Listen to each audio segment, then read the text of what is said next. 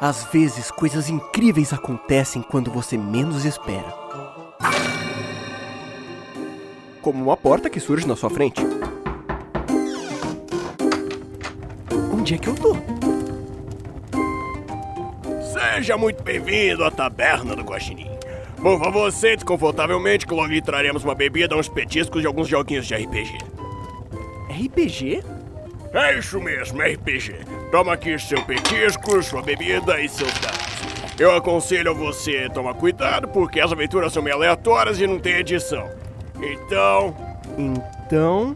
Então é isso aí. Boa sorte nos dados e a gente se vê por aí.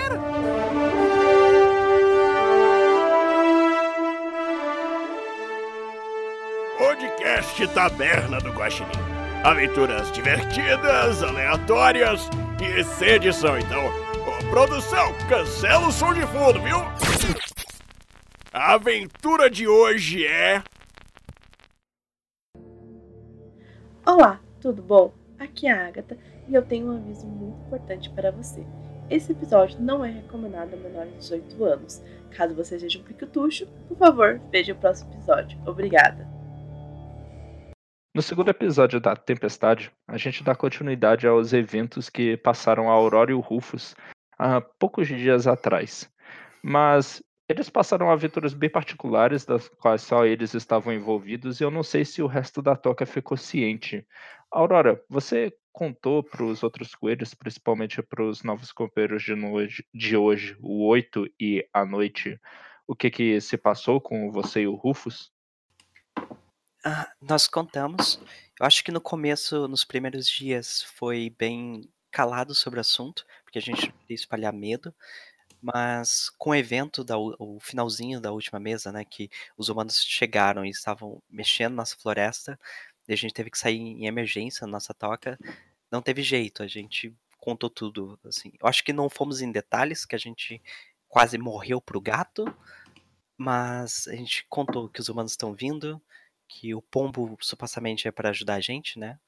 E, e que eles estão trazendo máquinas, trazendo máquinas, estão trazendo objetos muito estranhos para a floresta e invadindo nosso espaço.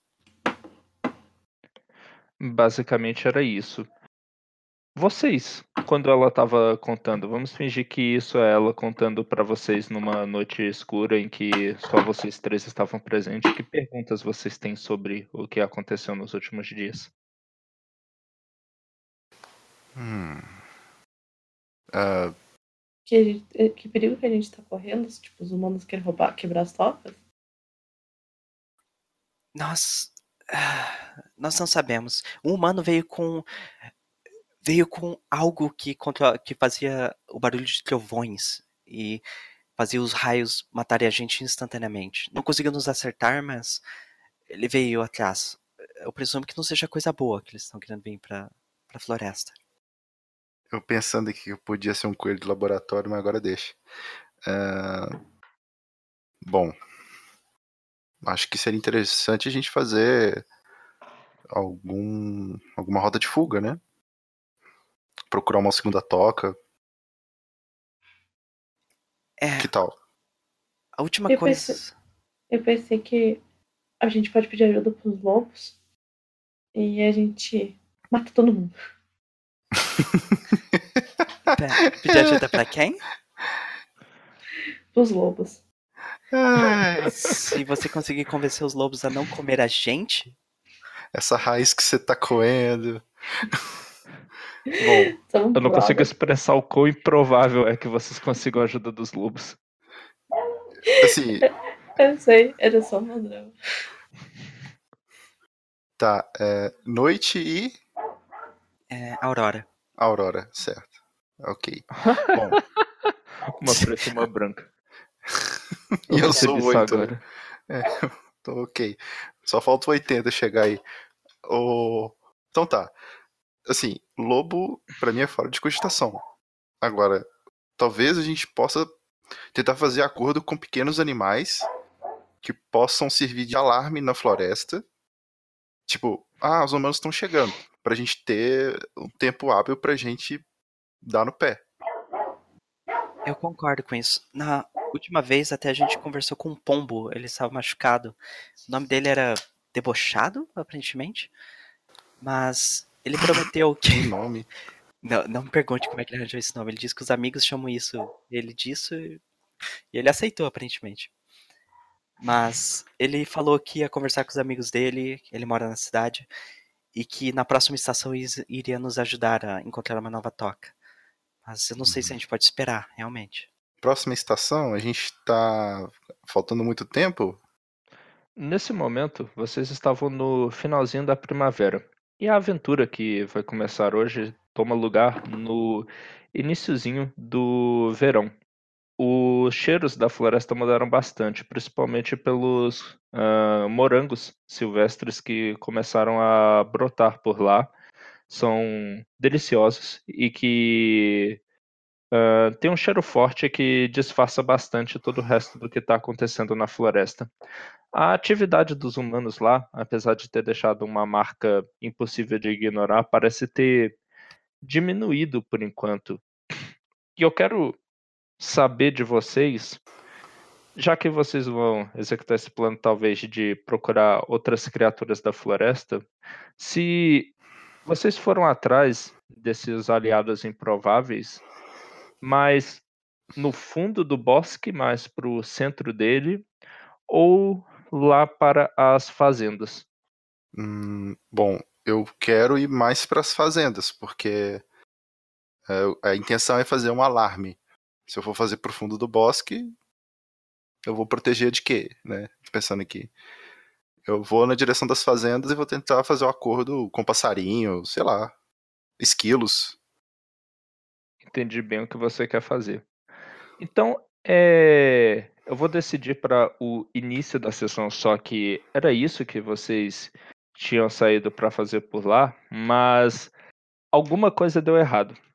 E Hum, vocês se encontraram encurralados e perseguidos por um predador. Qual foi esse predador? Ah, qual foi? Bom. Vamos colocar fuinha, que tal? A Furinha. fuinha é o quê? É o furão? É um furão, é. É o capeta em forma de bichinho fofinho. Em forma de uma cobra peluda. Exato. Ele Hum. nem vai se alimentar da gente, só quer bater mesmo. Acredite, um furão é capaz de matar um coelho e comer todinho. Hum, ele é, mas não duvide de que eles são de fato cruéis. Ok, o furão. Que bom, eu tinha um, um card feito para isso. Então tá feito.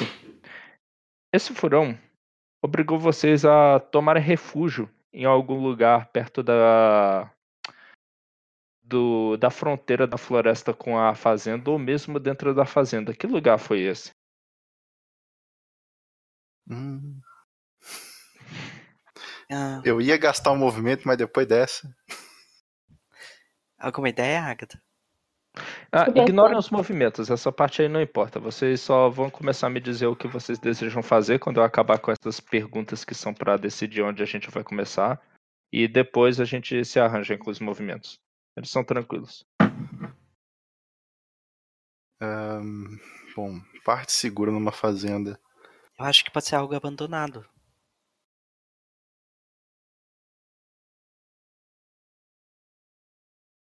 Mas talvez um, um paiol. Um paiol.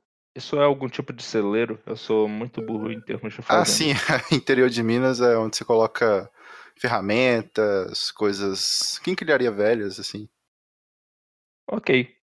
Entendi, então. É só lugar de ferramentas animais não frequentam, né? Aham. A não ser ratos e baratas. Bom, não é isso que vocês encontram lá, porque ainda está no sol de manhã, no meio da tarde, quando vocês conseguem chegar nesse lugar. Vocês pensam que vocês conseguiram despistar os animais que estavam perseguindo vocês e agora estão os três ah, dentro desse paiol. Tem muitos artefatos humanos lá, eles têm as formas e os materiais mais esquisitos que vocês já viram na sua vida e só de sentir o cheiro daquele lugar, impregnado do cheiro dos humanos que passaram por lá e um pouquinho dos animais da fazenda que eles carregam com, consigo, já deixa vocês um pouco desconfortáveis. O que vocês vão fazer? Me tira só uma dúvida, a gente é coelho coelho, né? Nenhum coelho que É. Coelho, coelho. Só pra eu ter noção, porque pra saber, tipo, mano, eu não vou conseguir abrir nada e nem ver nada. Não, se vocês conseguirem entrar nesse negócio, foi talvez cavando assim por debaixo, ou então pelo fato de que vocês sentem que o cheiro desses humanos aí já é bem antigo, como se eles não visitassem há muito tempo, que outros animais abriram antes o pequeno buraco na parede pelo qual vocês entraram. Claro que isso preocupa vocês, porque se vocês conseguiram, a fuinha consegue também. Então, eu vou tentar cavar uma espécie de, de um montinho de terra, colocar objetos nesse buraco. É, é plausível? Bom, você vai querer fechar o buraco. Isso é uma coisa que coelhos saberiam fazer. Ai, Isso vai ser um movimento de cavar para você. GURPS, finalmente. Quero. Finalmente. Cavar. ahn, Onde tá cavar? Tá nos especiais? Tá, tá na segunda página. Como é Passion de las Passiones, é um PBTA, sempre vai ser 2d6. No caso de cavar, você vai rolar 2d6 mais o tanto de forte que você tem. ai, ai. Ok. R 2D6 menos 1. Em bosque mesmo, né? No bosque. 4. Nossa. Delícia. Em qualquer sistema do estilo PBTA, resultados acima de 10 são sucessos totais. Vocês conseguem fazer tudo o que vocês quiseram sem sofrer repercussões. Resultados de 7 a 9 são sucessos parciais. Vocês conseguem o que vocês queriam mais ou menos e o narrador, no caso eu, introduz uma consequência. Eh, por outro lado, todo resultado menor que 6 é uma falha completa e o narrador introduz ah, consequências de acordo. Isso é só para eu falar quais são as regras e depois não falar que eu estou roubando. Então eu farei. Basicamente, enquanto você estava tentando achar alguma maneira de cavar alguma coisa, você não se ah, atentou para pequena ah, armação de madeira, sei lá, que os humanos deixaram lá. Parece que ela tinha um pé apoiado na terra ali perto, exatamente do lugar de onde você tirou um pouco de terra. Você não estava nem prestando atenção, estava tentando cobrir o buraco quando ele começou a balançar e seus amigos chega a tomar um susto e de re- mas elas duas estavam vendo. E de repente ferramentas caíram lá de cima, várias delas, fazendo um baque metálico que te enche de medo. Eu vou precisar que você faça um movimento de resistir pânico aí. Resistir ao pânico é rolar 2d6 mais o quanto de firme você tem. Ah, esse aí é menos mal.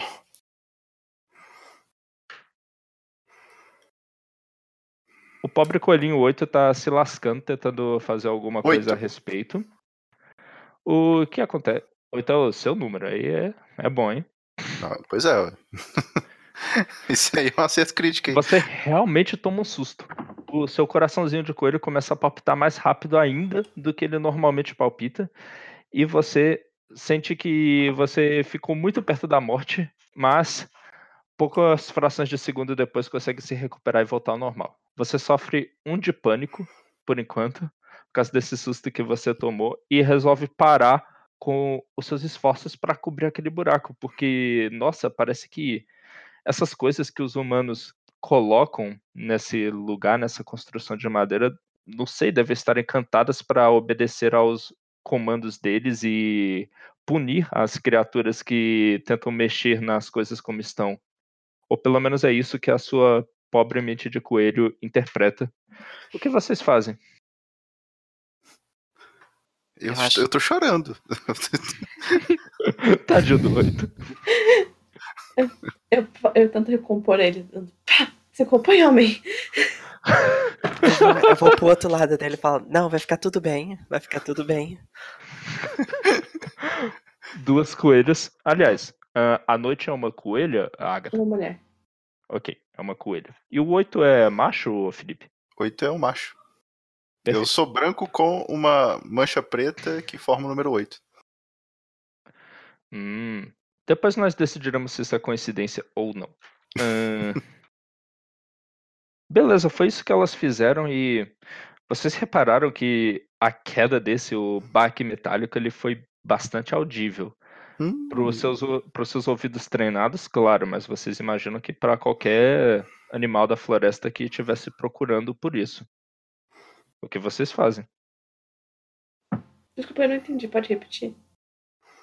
O baque metálico foi bem alto. Foi alto pra caramba pros ouvidos treinados de vocês que estavam aí do lado, mas vocês sabem que qualquer criatura da floresta que estivesse procurando teria escutado esse som.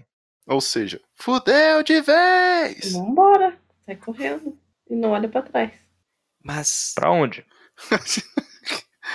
aqui tem bastante coisa. gente noite? se esconder.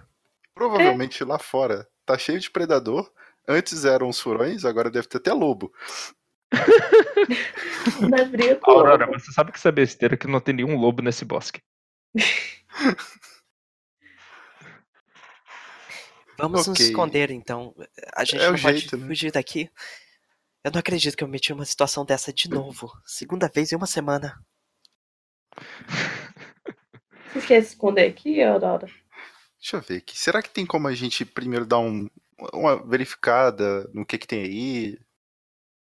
Olha, vários desses lugares onde os humanos guardam suas ferramentas, vocês veem que, tá, no meio deles tem vários lugares onde um coelho com algum esforço conseguiria se enfiar, mas vocês têm medo pela dificuldade de sair caso precisem.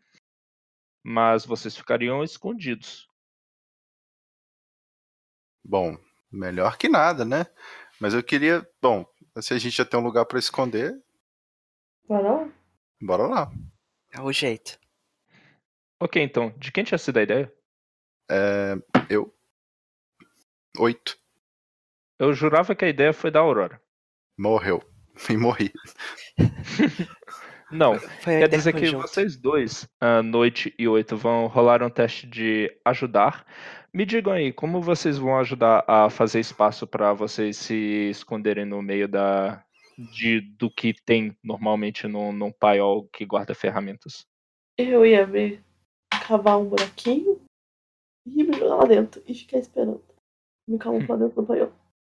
Entendi. E você, Oito, como você iria ajudar? Enfiando Bom. tudo. Eu ia ver um, um bocado de tábuas, madeiras ali e me enfiar embaixo delas. Ah, pra ir atrás dessa. Ok. Então você, Noite, vai rolar com mais força para cavar. E o 8 vai rolar com mais astúcia para procurar. Rolem aí 2d6.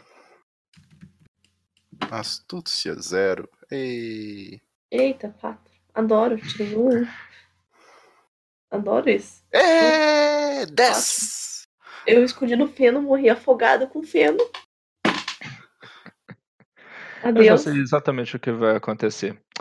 E você, por último, Aurora, que vai coordenar os esforços de todo mundo se esconder, você vai rolar esgueirar-se, que é junto da sua astúcia, com mais um pela ajuda bem dada do Coelho 8. Ok.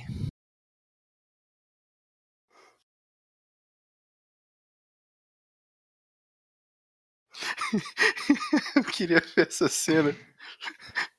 Vai retar maiúsculo, pode- o bote é burro. Isso, tem que ser minúsculo. Eu acho que o D maiúsculo ele entende, o R não. A cena tá que é tanto de luva assim, felpuda. Aí tem uma luva branca escrito 8. Qual Caraca, das quatro opções ali, Aurora, você não escolhe? Desgueirar-se, né? Uhum. Eu. Hum, que não escolha.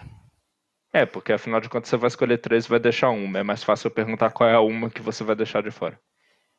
Estar a favor do vento. Talvez o que quer que tenha visto que vá perceber a gente ali vai perceber nosso cheiro, mas talvez ache que a gente já foi embora. Entendi. Perfeito, então. Você consegue achar um lugar bom para se esconder e dentre todos vocês a que ficou em uma posição mais precária foi a. Noite. que tá lá num buraco mal cavado e não conseguiu exatamente se esconder muito bem dos outros predadores. Bora É mais ou morrer. menos nesse momento que, vindo lá de fora, vocês começam a sentir uns. a ouvir um som. Ele é ritmado, pesado, e vocês o identificam prontamente como os passos de algum animal que é enorme. É enorme. Você, Noite, disse que tinha experiência com lobos na sua vida. Você tem Uhum. certeza que aquilo é maior do que um lobo. Fudeu. Eu não consigo achar outro lugar pra esconder. É isso que você vai tentar fazer? Vai Uma entrar... luva, uma luva aleatória, branca. Eu Fala falo pra pra eles noite. assim. Vai, Ah. entra, entra debaixo de alguma coisa. Eu Eu chamo, entro embaixo. Eu chamo a, a noite aqui, tipo, vem pra cá. Aqui, ó, aqui tem espaço. Eu vou lá. Eu, eu Ok. sei que não vale brigar, porque eu Você vou pelo vai direito. tentar esgueirar-se. Ah, por causa da dificuldade situacional, vou te dar só menos um a mais nesse teste, além do, do bônus de astuto. Seja positivo ou negativo, eu esqueci quanto de astúcia. Eu acho que a minha astúcia é. A noite tenta se esconder atrás de um graveto. Eu- Nossa, cara, não, eu quero mudar de plano, porque minha astúcia é menos Ela fez uma caminha, né? E aí eu, eu vou Já chamar era menos um. noite, você declarou. Rola esses dados e vamos lidar com as consequências. Mas rola direito. Caramba, é menos dois.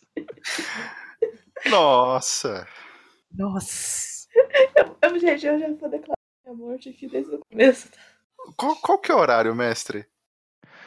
Tá ainda no início da tardezinha, tem sol no céu e ainda tá iluminando plenamente todo o lugar. Noite, você parece que tá numa crise de indecisão. Quando você tenta pensar no que que você vai fazer, se vai se esconder, se vai aceitar a sugestão dos seus outros coelhos, se vai fazer o quê, e de repente um baque muito forte vindo de um dos lados desse lugar que vocês se esconderam de alguma coisa batendo na madeira te assusta pra caramba. Ah, resiste pânico aí, por gentileza. É, o que eu tenho? Quanto pânico? Cadê pânico? É 2d6 mais firme.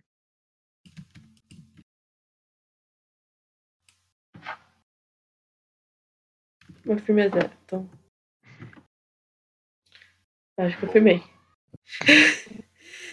Você pelo menos não deixa os seus instintos mais primais tomarem conta de você. Você toma um susto, você sofreu um de pânico, mas você continua com tempo de analisar a situação. Você sabe que esse enorme barulho veio de trás de você de alguma coisa que parece ter ganhado acesso ao lugar que você considerava um esconderijo.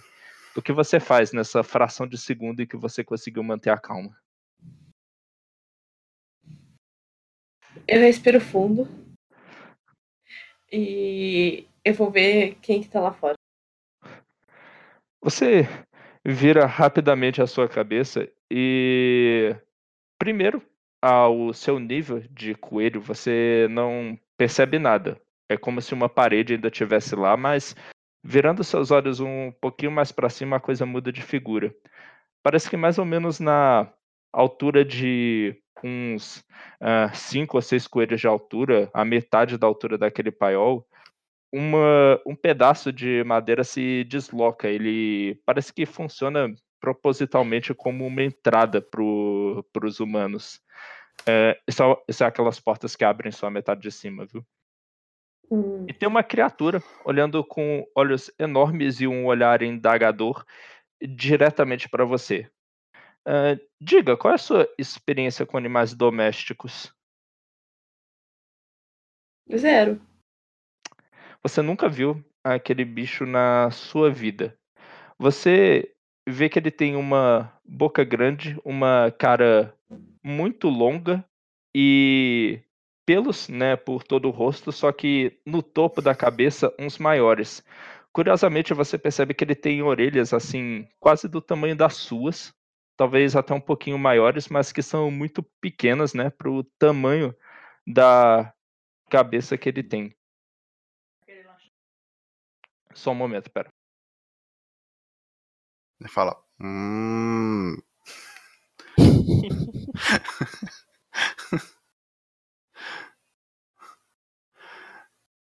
É, é isso mesmo, produção? É uma vaca? Bom, ela nunca viu aquele animal na vida dela, mas ele é de uma cor amarronzada. Ele tá olhando fixamente pra você, Noite. O que que você faz? Eu olho fixamente pra ele.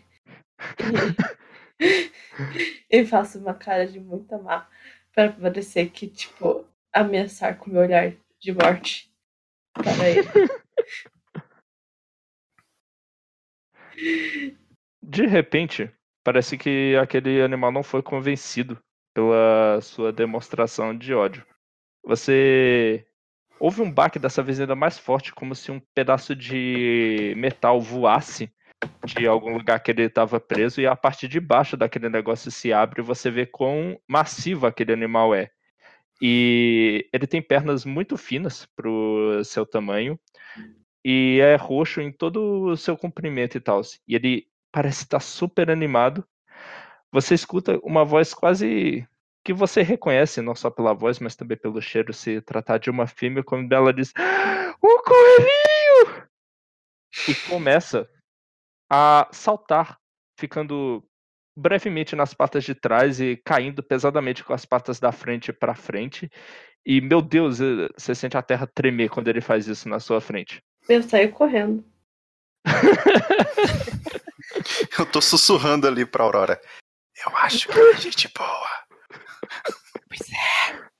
Ela correu. Faça um teste de fugir que você vai rolar 2d6 mais veloz.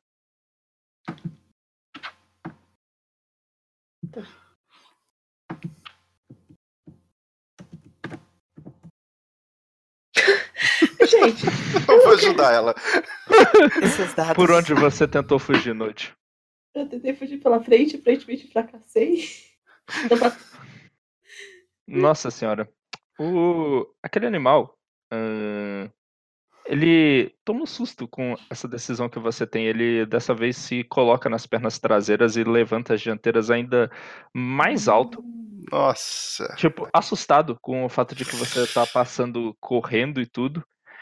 Ah, e solta um som que você, pelo menos a Aurora, que já tá há muito tempo nessa floresta. Aliás, é uma boa hora de perguntar: Oito, você cresceu junto dessa toca? A toca Não. do bosque? Não, não. Eu fugi de um de um laboratório tem há poucos, pouco tempo que eu cheguei na toca. A Aurora cercada de estranhos, tá ligado? Pois é.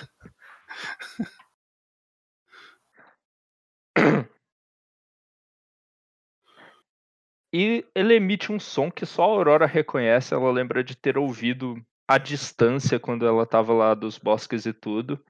E tratar como um som típico das fazendas da região. Quando esse animal sai dessa posição, ah, noite, e ele finalmente retorna com aquelas patas poderosas e enormes na direção do chão, elas estão de repente num movimento muito rápido. Você talvez tenha entrado em pânico e corrido para duas direções, sei lá, ahn, na sua frente. E você se choca diretamente com elas. E mais um movimento te joga para outro lado. Você rola algumas vezes no chão e, meu Deus, essa essa situação te assustou pra caramba. Com isso, você vai sofrer dois de pânico.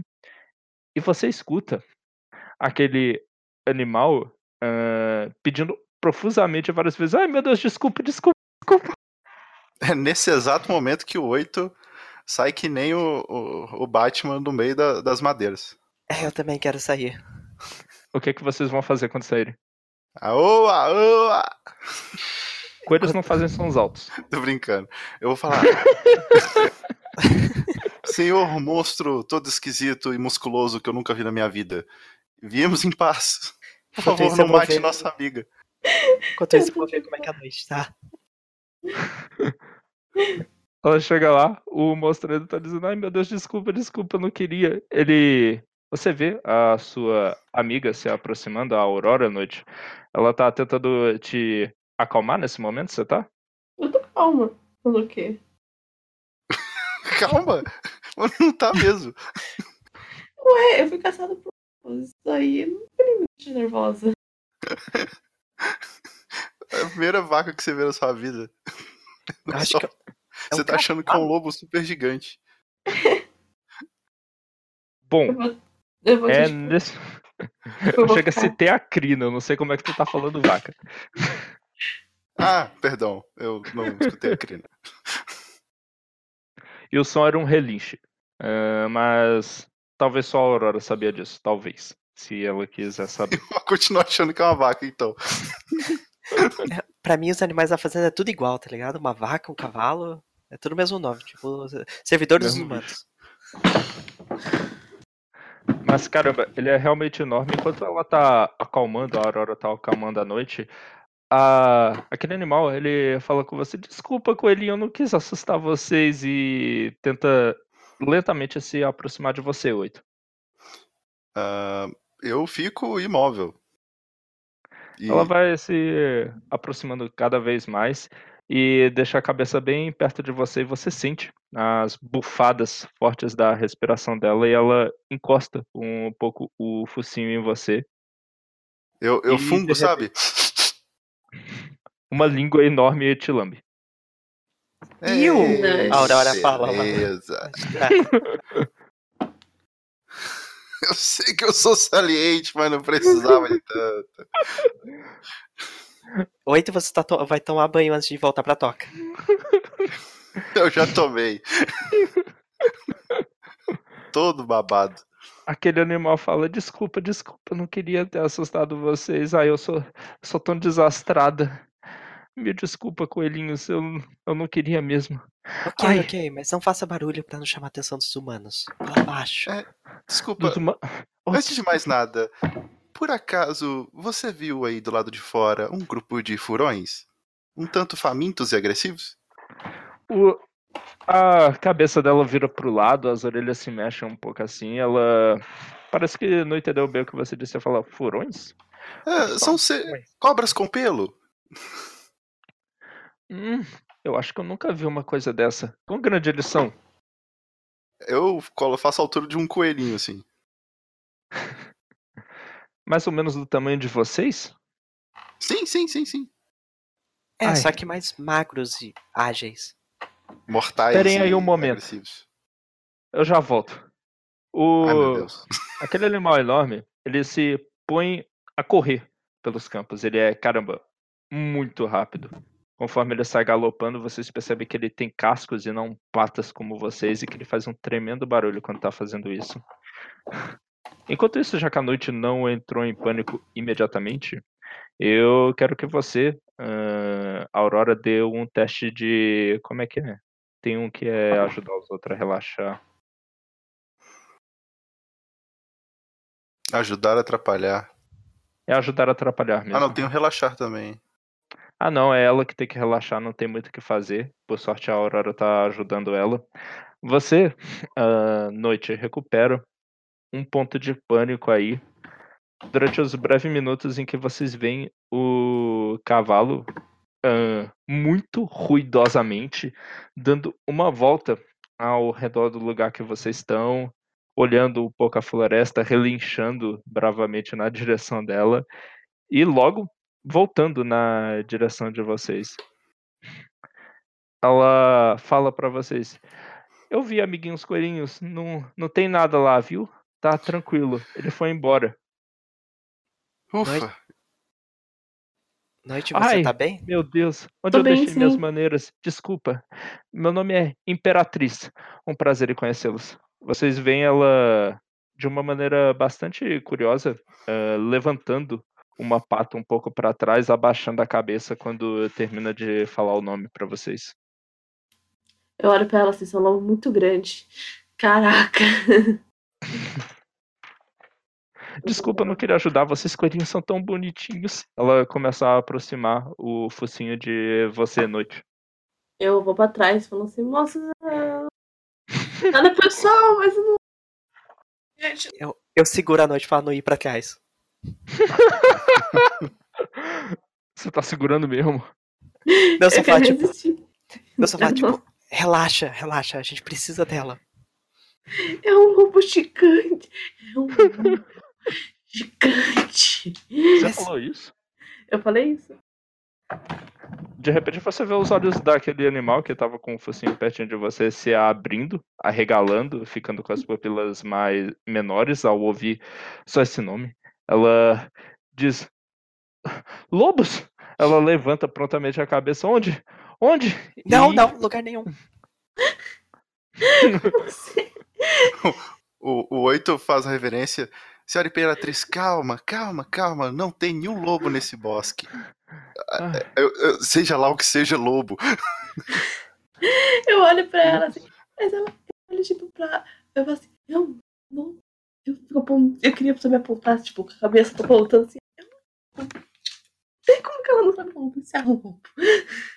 Eu ainda acredito que ela é um lobo. eu- É um lobo enorme. Ela parece até que tá as- ah, respirando demais, entrando em pânico, porque só do, do fato da noite ter mencionado lobos. O que, que vocês vão fazer? Eu vou falar com ela, olha, o maior perigo que tem aqui é você. Fica tranquila. Isso é um teste de falar francamente. Você vai rolar mais a sua astúcia, 8. Astúcia. Ih, rapaz. Tá tão ruim no dado quanto eu? Nove. Ah, Ela se acalma depois de um tempo, consegue evitar de suas patas enormes machucarem vocês, porque talvez isso tivesse acontecido se o 8 não tivesse conseguido acalmar ela. Ela fala: Ufa, que bom. Não tem lobos por aqui então? não. Só, só humanos e, e. O que você é mesmo? Ah, nossa, onde estão, onde estão minhas maneiras? Eu sou uma égua. Prazer. Prazer, égua, imperatriz. É, eu sou oito. Essa ali é noite e aquela ali é aurora. Pera, eu, eu olho pra ela e falo assim. Hum. Uma égua. Uma égua é um lobo gigante? Égua. Não, Deus me livre, eu não quero nada a ver com lobos. Eles comem carne como selvagens terríveis. O que, você come, então? É, Eu ia perguntar isso. Ah, Não cenouras, coelhos, né? maçãs, grama. Ela. Caralho, como é que é aquilo? Alfafa. Ela fala Você- alfafa com água na boca. Você é um super coelho. Então, Não, não. Eu olho pra você, olho pra ele. Ela fala. Ele não. Você vê alegria iluminando o rosto dela quando ela pergunta pra você, Oito, você acha? caraca, agora Eu vamos dou uma- a estima dessa égua. Eu dou uma cutucada na noite, tipo, não, você é um super coelho sim. É um super coelho sim. Olha só, ela come cenouras, ela come grama. É claro que ela é um coelho. Eu vou assim meio que na boca dela, abro um sorriso. Olha só esses dentes. Ela tem dentes bem olhando. diferentes dos seus. Eles são vários e enormes e não tem aqueles incisivos que vocês têm. Parece que ela não é acostumada a roer, Eu mas pelo menos claro não tem eu caninos. Eu Eu tô com uma cara, tipo... Não, mano. Não. Eu tô tentando julgar a maior lábia na minha vida. Imagina, ah, eu tô assim, no meu coração, eu quero essa égua como aliada. Ela fala, de, ela diz, sim, é verdade. Não quero me gabar, mas eu pulo bem alto quando eu preciso. É, mas não, não agora, né? Não agora. Oh, ela parecia estar animada pra demonstrar. Eu tô olhando com... Eu tô fazendo com ele que tá fazendo Eu nunca vi coelhinhos tão de perto. Eu, eu não sabia que coelhinhos têm nomes. Tem mais de vocês por aqui? Então, Hum. eu, eu digo, assim, tem, mas a gente tá correndo perigo. Perigo? Por que perigo? Você conhece os humanos? Deve conhecer, né? Esse lugar foi construído por eles. Hum. Ela parece meio com algum ressentimento, alguma tristeza. Ela fala: É, sim, eu conheço os humanos. Alguns deles são legais, mas a maioria são bem chatos. É, eu sei como é que é. Mas, enfim, é, infeliz... acho que a gente tá correndo perigo por causa desses humanos. Mas não tem problemas. É muito fácil enganar os humanos. Eu acabei de fugir deles. Ela Ah. põe a cabeça pra cima, Oh. parece estar muito orgulhosa disso. Faz quanto tempo que você fugiu? Ah, alguns minutos. Ai. e- Caramba, E, e eles não estavam atrás de você, né? eu tô dando em círculos. Ela olha assim. "Ah, talvez. Mas eu sou muito rápido, eu posso correr deles. Eu tenho É, mas a certeza. gente não. Por que, que eles iam querer machucar coelhinhos? Escravidão. Querem matar nosso corpo. Querem vender nossa pele. Meu Deus, não pode ser verdade. É verdade, os humanos me alimentam, eles. Tá, eles podem ser um pouquinho duros às vezes, mas. É sério? Você É. nunca viu a, a aquela pedaço de árvore que eles carregam que faz os céus os céus produzirem trovões? Ai, eu odeio aquele negócio. Algumas vezes os humanos montam em mim e eles usam esse negócio. Eu me acostumei, mas me dá um nervoso. É, Mas eu nunca sofri nada. Então, porque eles eram usados na gente. Ela parece que o mundo dela caiu nesse momento. A cara longa daquela égua fica de repente mais longa. Ela parece que vai se pôr a chorar quando você fala isso. Ela vai falar: Meu Deus, desculpa, desculpa, eu não sabia, eu não, eu não fazia ideia, eu achei que eles estavam brincando. Humanos. Você não tinha como saber, mas. Bom, levando em consideração que você tem ó, pouco tempo que fugiu, provavelmente os humanos estão vindo pra cá. Ah, acho bom a gente sair daqui, gente. Não, eles não podiam ter me seguido até aqui. Não, não tem como, vocês acham? Minha audição tá meio ruim por causa do tempo que eu passei com eles. Ah, acho que a gente fez barulho suficiente pra eles conseguirem ouvir. As ferramentas caíram, você bateu na porta.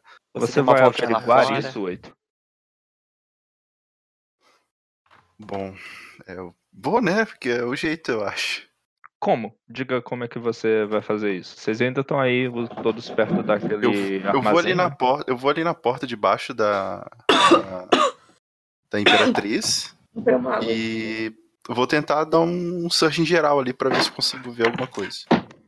Me diga, com qual sentido é o principal que você usa, que você se concentra para examinar esse ambiente?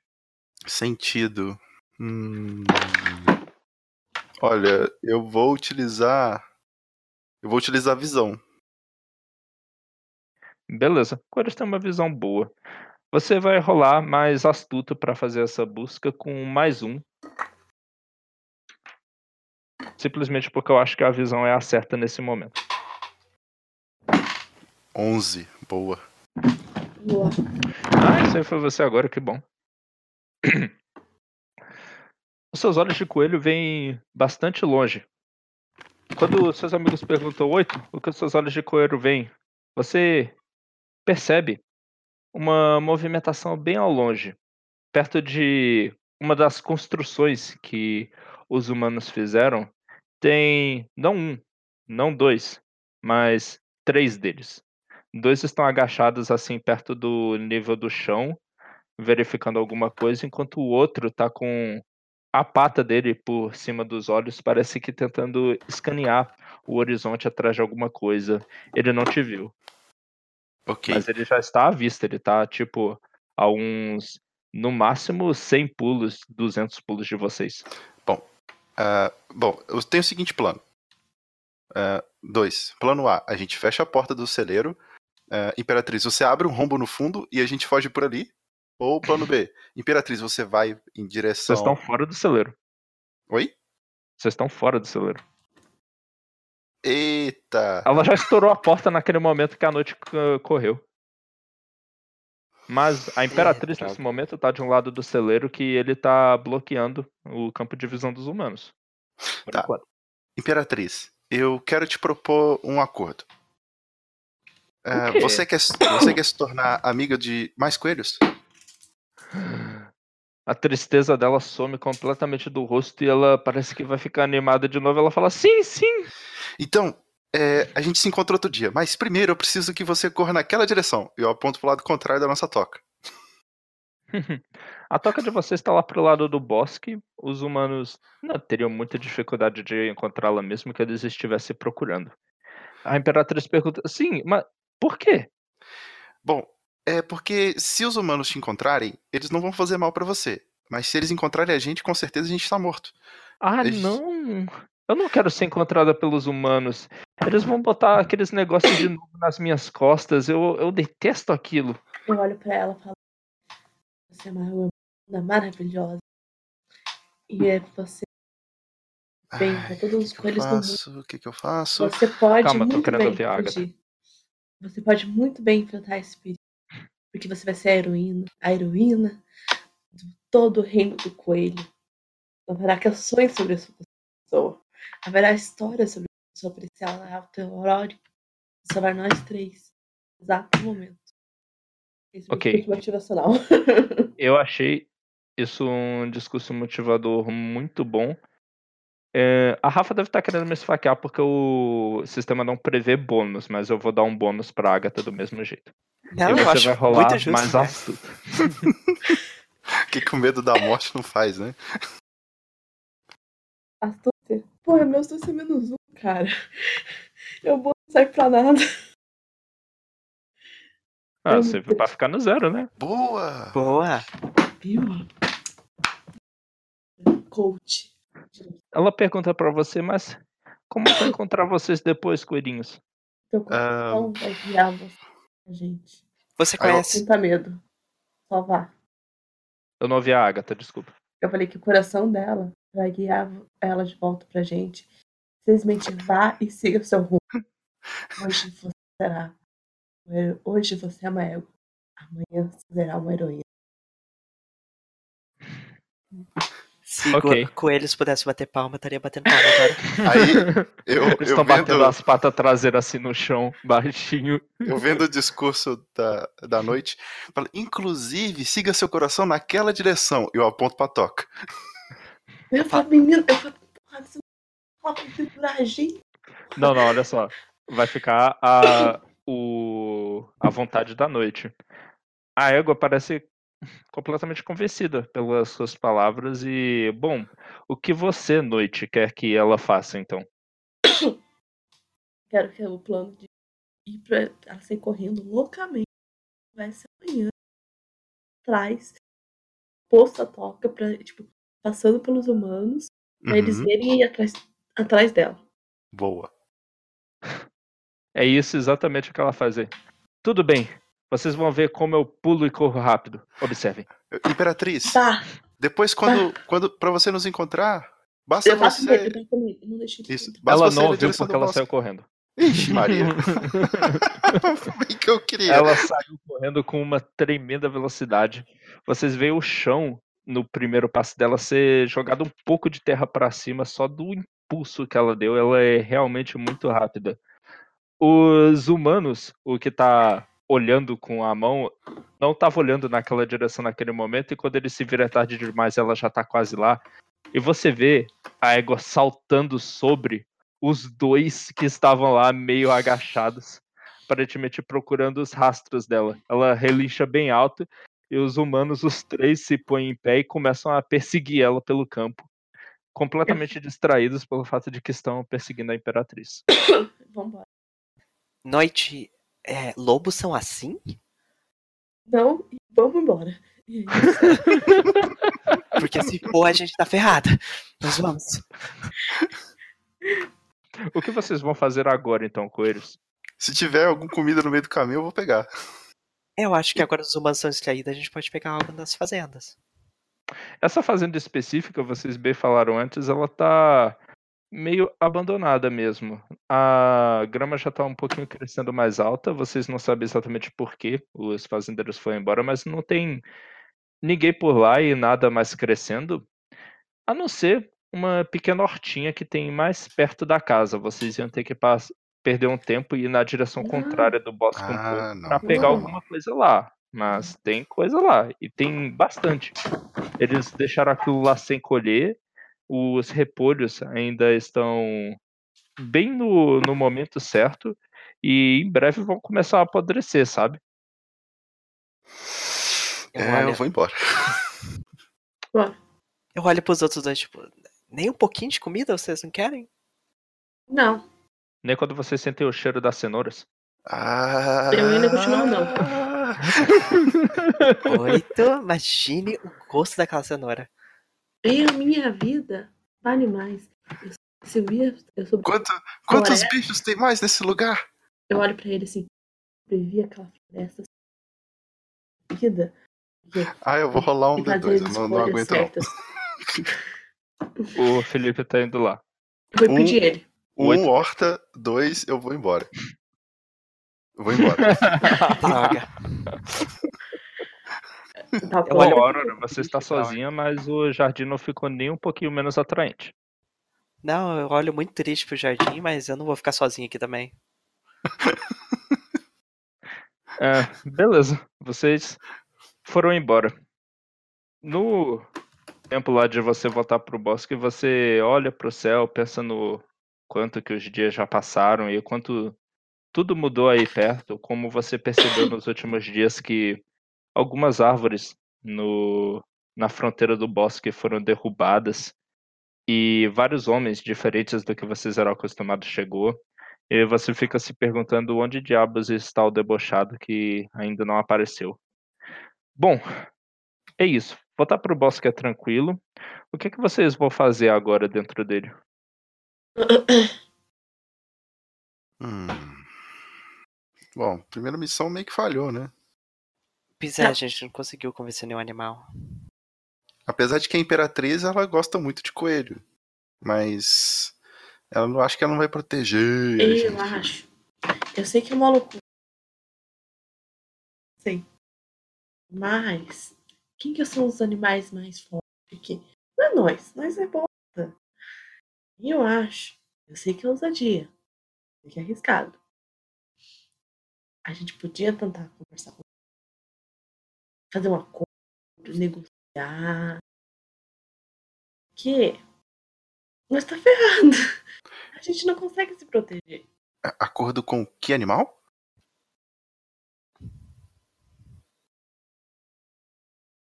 Eu não escutei. É. Os lobos. Mas não tem lobos na floresta. Tem pra onde eu vim. Tá com ideia tem- fixa, né?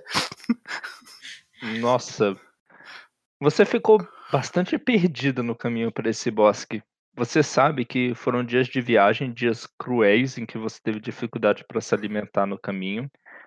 E o pior de tudo é que você não lembra nem para qual direção você teria que ir para reencontrar o caminho pelo qual você Sério? veio. Pô, achei que eu ia conseguir ver o voo. Hum, Mas. Talvez Ainda- lobos não, mas. Você sabe que existe outra floresta, você sabe que existe outra toca, mas certamente você não lembra o caminho. Você estava fugindo, você não estava exatamente prestando atenção. Eu paro então e penso assim.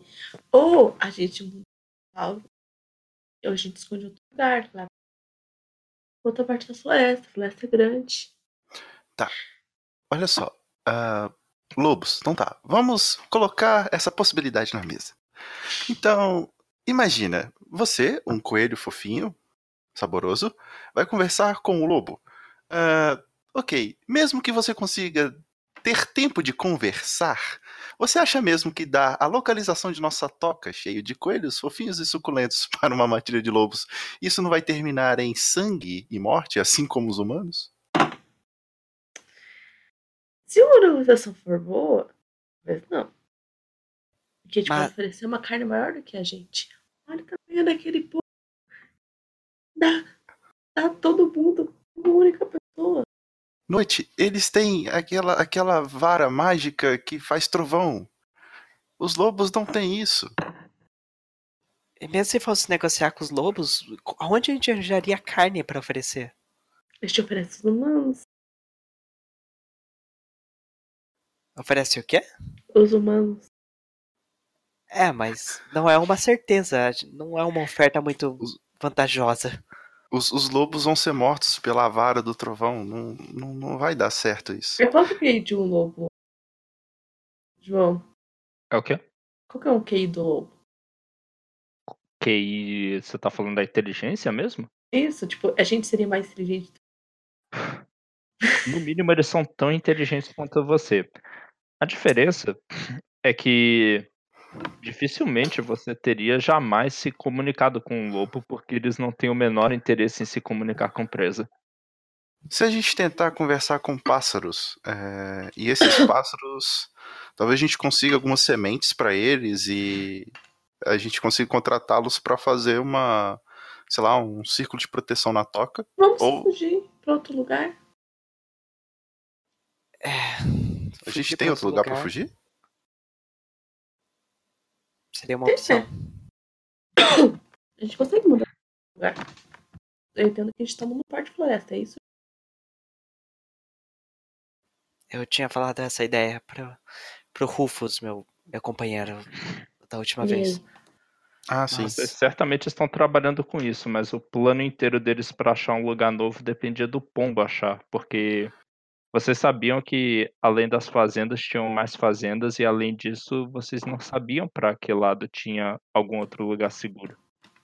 Só que a gente falou com um animal muito arisco e mentiroso chamado Pombo. E ele não voltou até agora. Provavelmente tá ouvi revirando um lixo. Que tal a gente. É engraçado é que você ouviu essas histórias e tá aí e tá aí reproduzindo sem nenhuma evidência. É assim que preconceito se dissemina, crianças. Exatamente. Com essa lição. É, quando a vida tá em risco, é isso aí que dá. ó. É. Ou que tal a gente tentar falar com outro pombo? Talvez a gente consiga um pouco de lixo com os humanos e ou outros pássaros Pombo que não. não sejam corujas, claro. É, noite. Lobos não pode ter, mas eu sei algo que tem na floresta. Que... Um urso. Ursos, os ursos são bons. Tá porra! Que é esquadrão suicida, como é que é isso aí? Não, não, tô. Calma aí.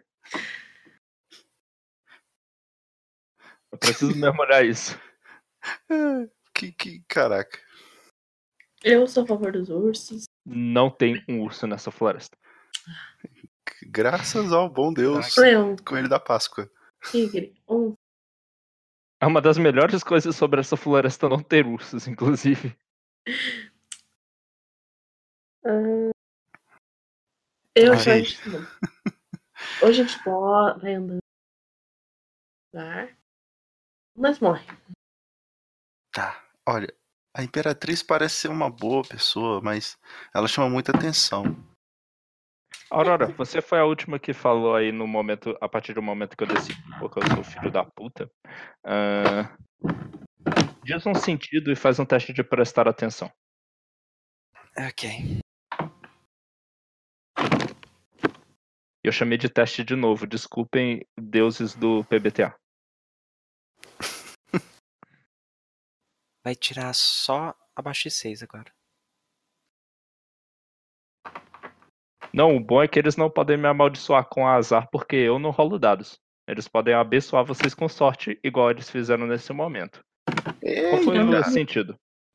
O sentido, eu, não acho. Pode continuar. O sentido eu acho que é a audição. As orelhas de repente ficam em pé.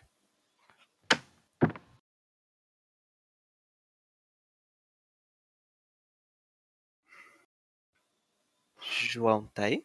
Tá mutado? Tá, Eu mutado. tava falando mutado, que coisa. E um ótimo sentido. Oito e Noite não devem ter percebido, porque eles estavam muito entretidos conversando sobre os planos deles, mas vocês não tinham declarado que voltaram para Tóquio, então só posso admitir que vocês estavam em qualquer lugar do bosque. E você ouviu a vegetação se mexendo um pouco atrás de você. Você conseguiu reconhecer esse movimento e pareceu para você uma criatura do tamanho de um coelho, mais ou menos, ah, se aproximando, meio que indo na direção de vocês. Eu viro pros outros dois, assim, fico mais quieta. Ela, claramente, o olho dela ficou enorme, assim, de, de susto. E ela só sussurra, tipo, no 3, a gente corre. Tem algo atrás da gente, ok? Ok. Um, dois, três e sai correndo. Subidão! Fui. Todos vocês rolem um teste de fugir, que é mais veloz. Ai, pelo menos um bônus de mais um. Nove, ufa! Aê, time! É, beleza. É, calma aí. Quem é que tá com o corredor veloz mesmo? Ah, é. É a, é a Aurora. Mas Ainda eu não aconteceu um momento que for relevante. Você me lembra quando for relevante, porque eu vou esquecer, viu? Vai deixar. Beleza, então. Ok. Vocês veem que vocês tiraram o sucesso parcial, acho que todos, todos. E eu quero que vocês escolham uma das opções do que acabou acontecendo por causa da maneira como vocês correram e descrevam como vocês correram. A gente vai correr pra começar com a? Rafa que manja do, das PBTaria. A gente vai correr tudo junto ou cada um vai para um lado? Eu não estou separando vocês, vocês podem correr tudo junto ainda. Ah, ok. Eu. Eu acho que eu fico cansada. Oh, no final, que foi algo muito repentino. Explosão muscular ali. Coelho é feito pra isso, mas mesmo assim isso dá uma canseira. E você, noite? Eu fui pra direção como se tivesse sem olhar pra trás e até eu não poder nunca mais, tipo, até eu não conseguir parar, tipo, de tão cansada. Então é cansado também. E você, oito? O perigo está mais próximo do que eu gostaria. Sofri mais um de pânico. Mas assim, eu consegui chegar onde eu queria, que é perto da toca. Ou na toca. Junto delas. Ok. Uhum. Pela sua opção, você sofre-se mais um de pânico e eu preciso revelar uma pequena informação a você. Uhum. No momento que você para de correr e você pega um ar, reconcentra os seus sentidos, você percebe que não tem, não tem nem cinco pulos do lugar onde você tá, onde você para. Você acha que não foi visto, que quebrou a linha de visão. Você percebe o cheiro indistinguível da fuinha. Virando os seus olhos para o lado, você vê ela a menos de 10 pulos de você.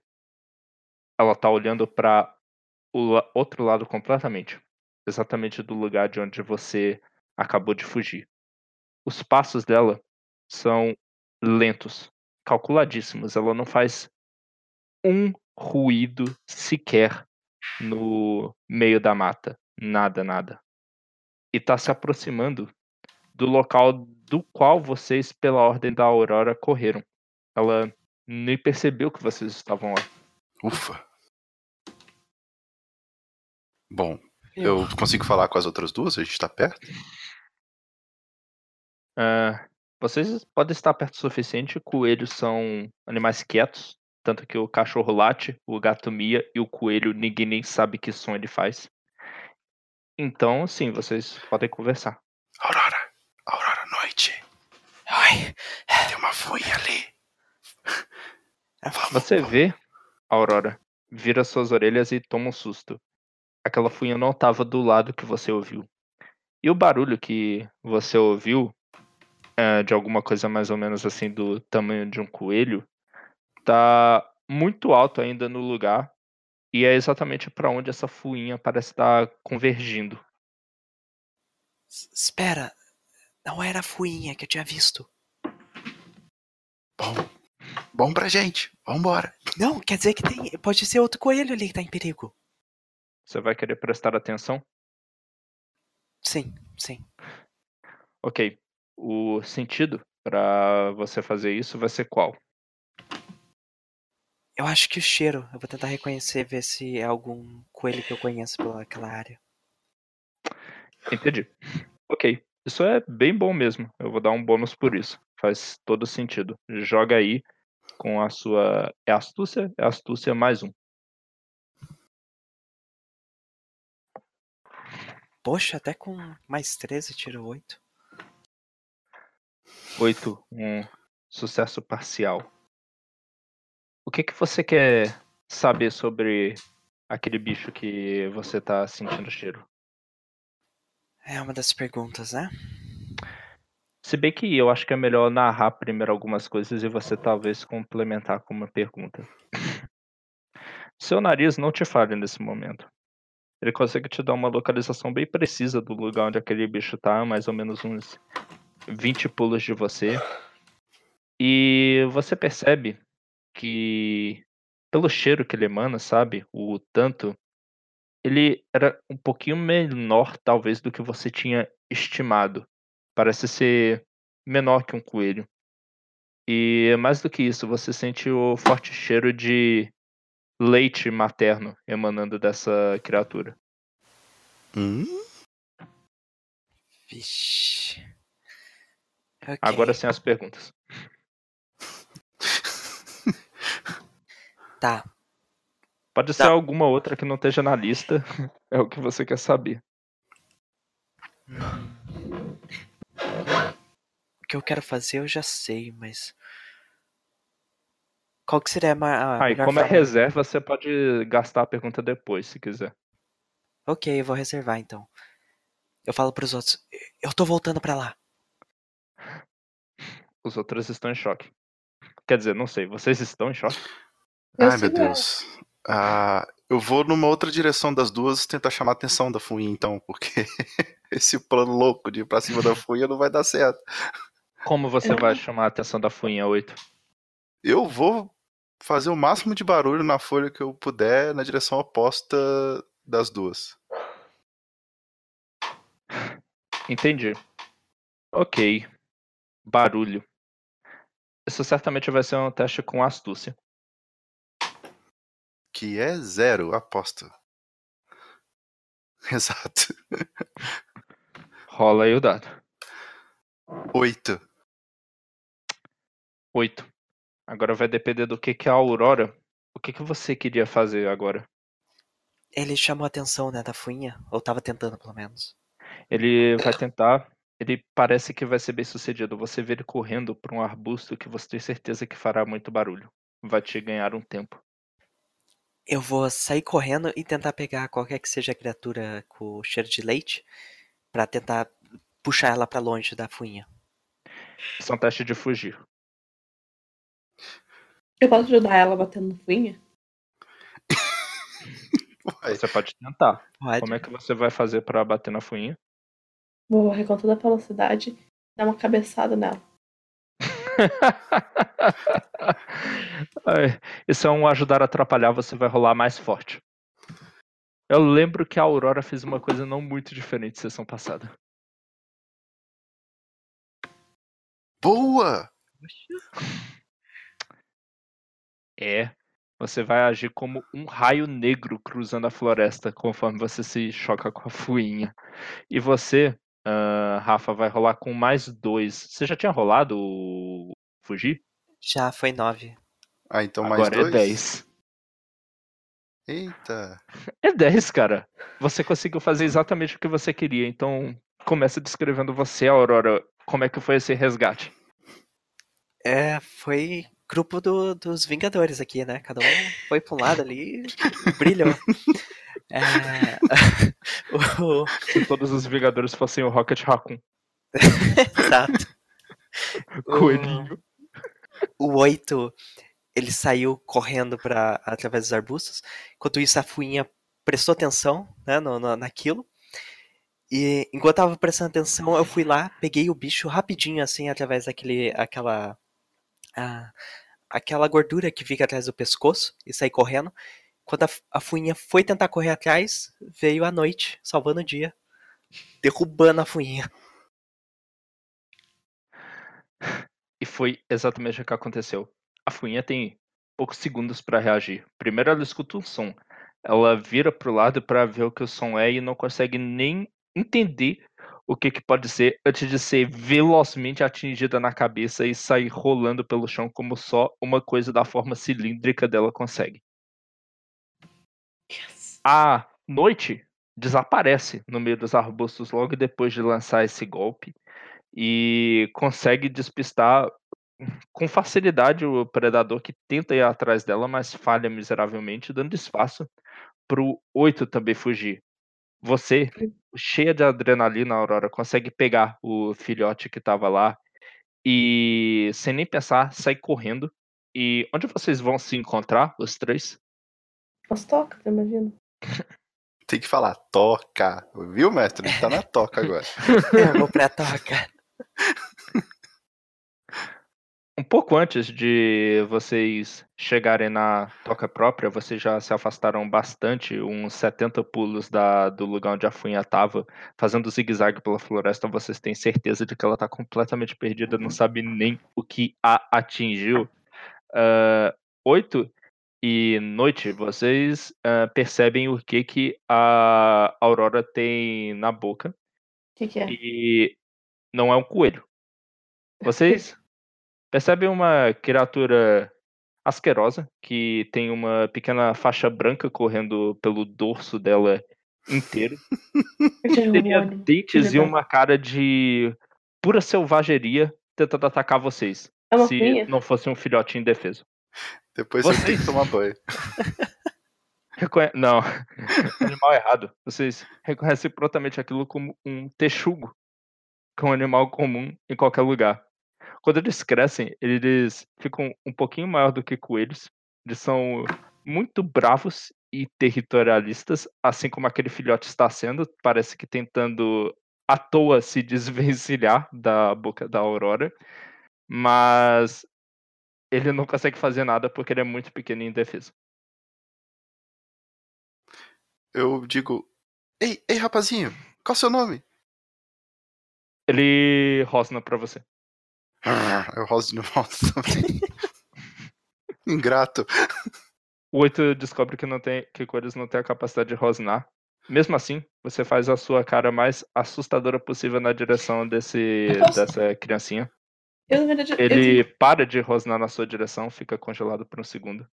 Ele começa a fazer, seja lá qual for o animal equivalente de chorar.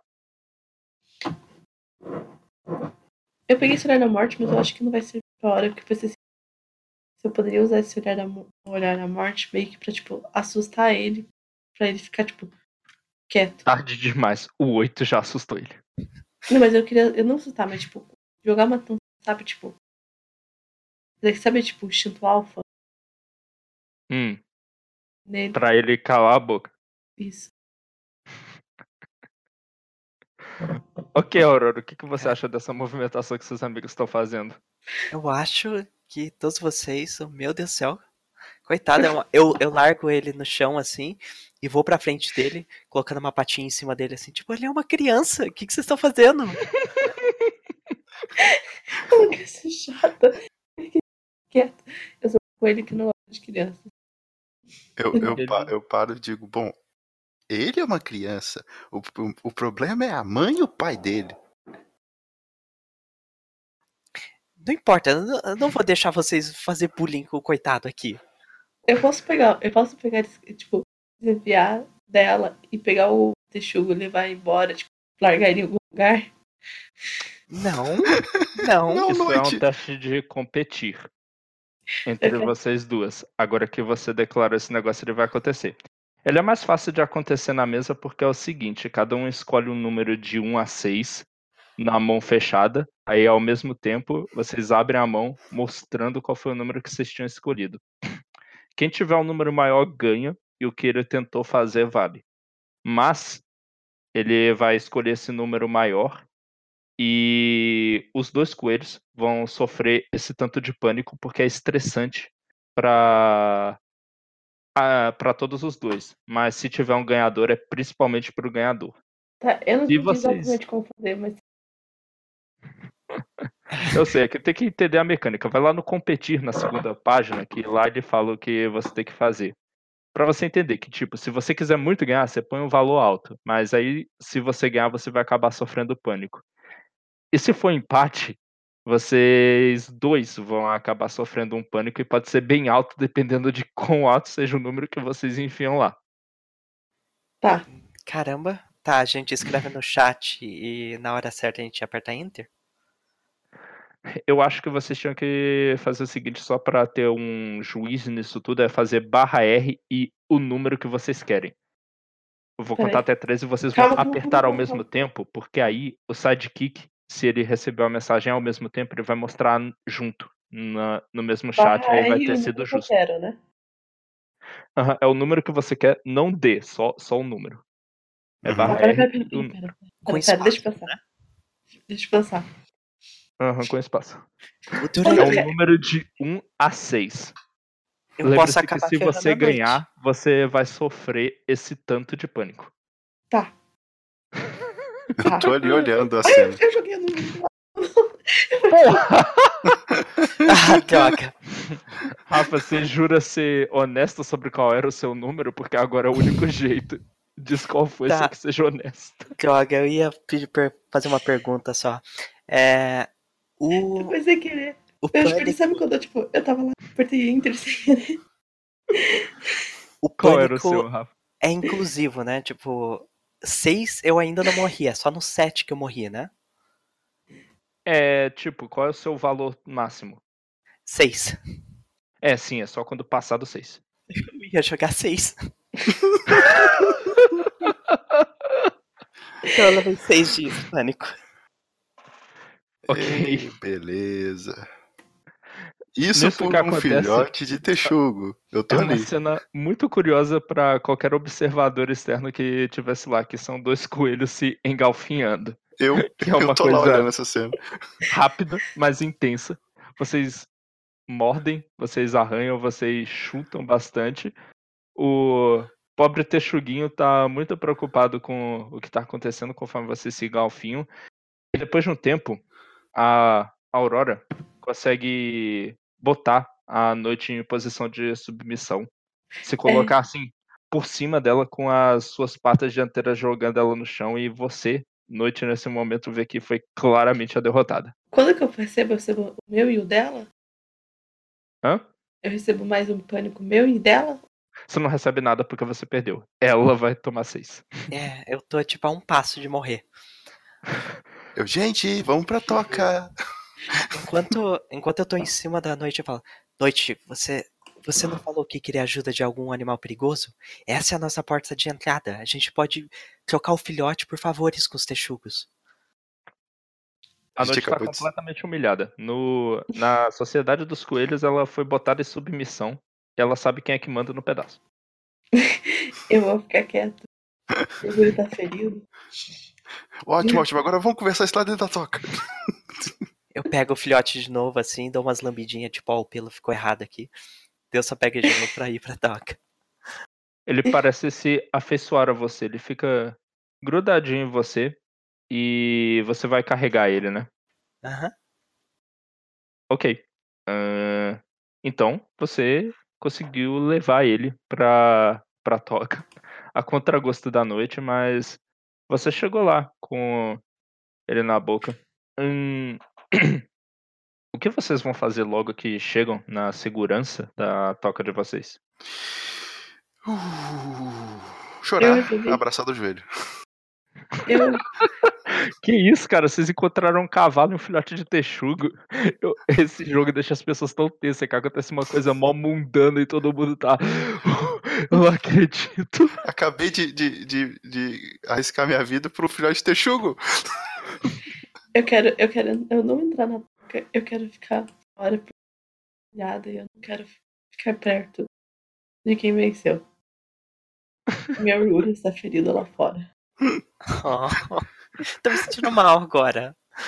Mas, A mas olha noite te aceitou como alfa, cara. Você. mas pensa. A gente salvou o filhote de alguém. Isso é um bom sinal. Não, eu tô tipo ignorando. Eu não quero nem estar lá. Eu, nada. Meu orgulho está. Eu sofri a luta, sofri uma floresta inteira, minha vida inteira, eu fui humilhada. Vôlei doméstico, meu orgulho ferido. A gente vai me lá fora.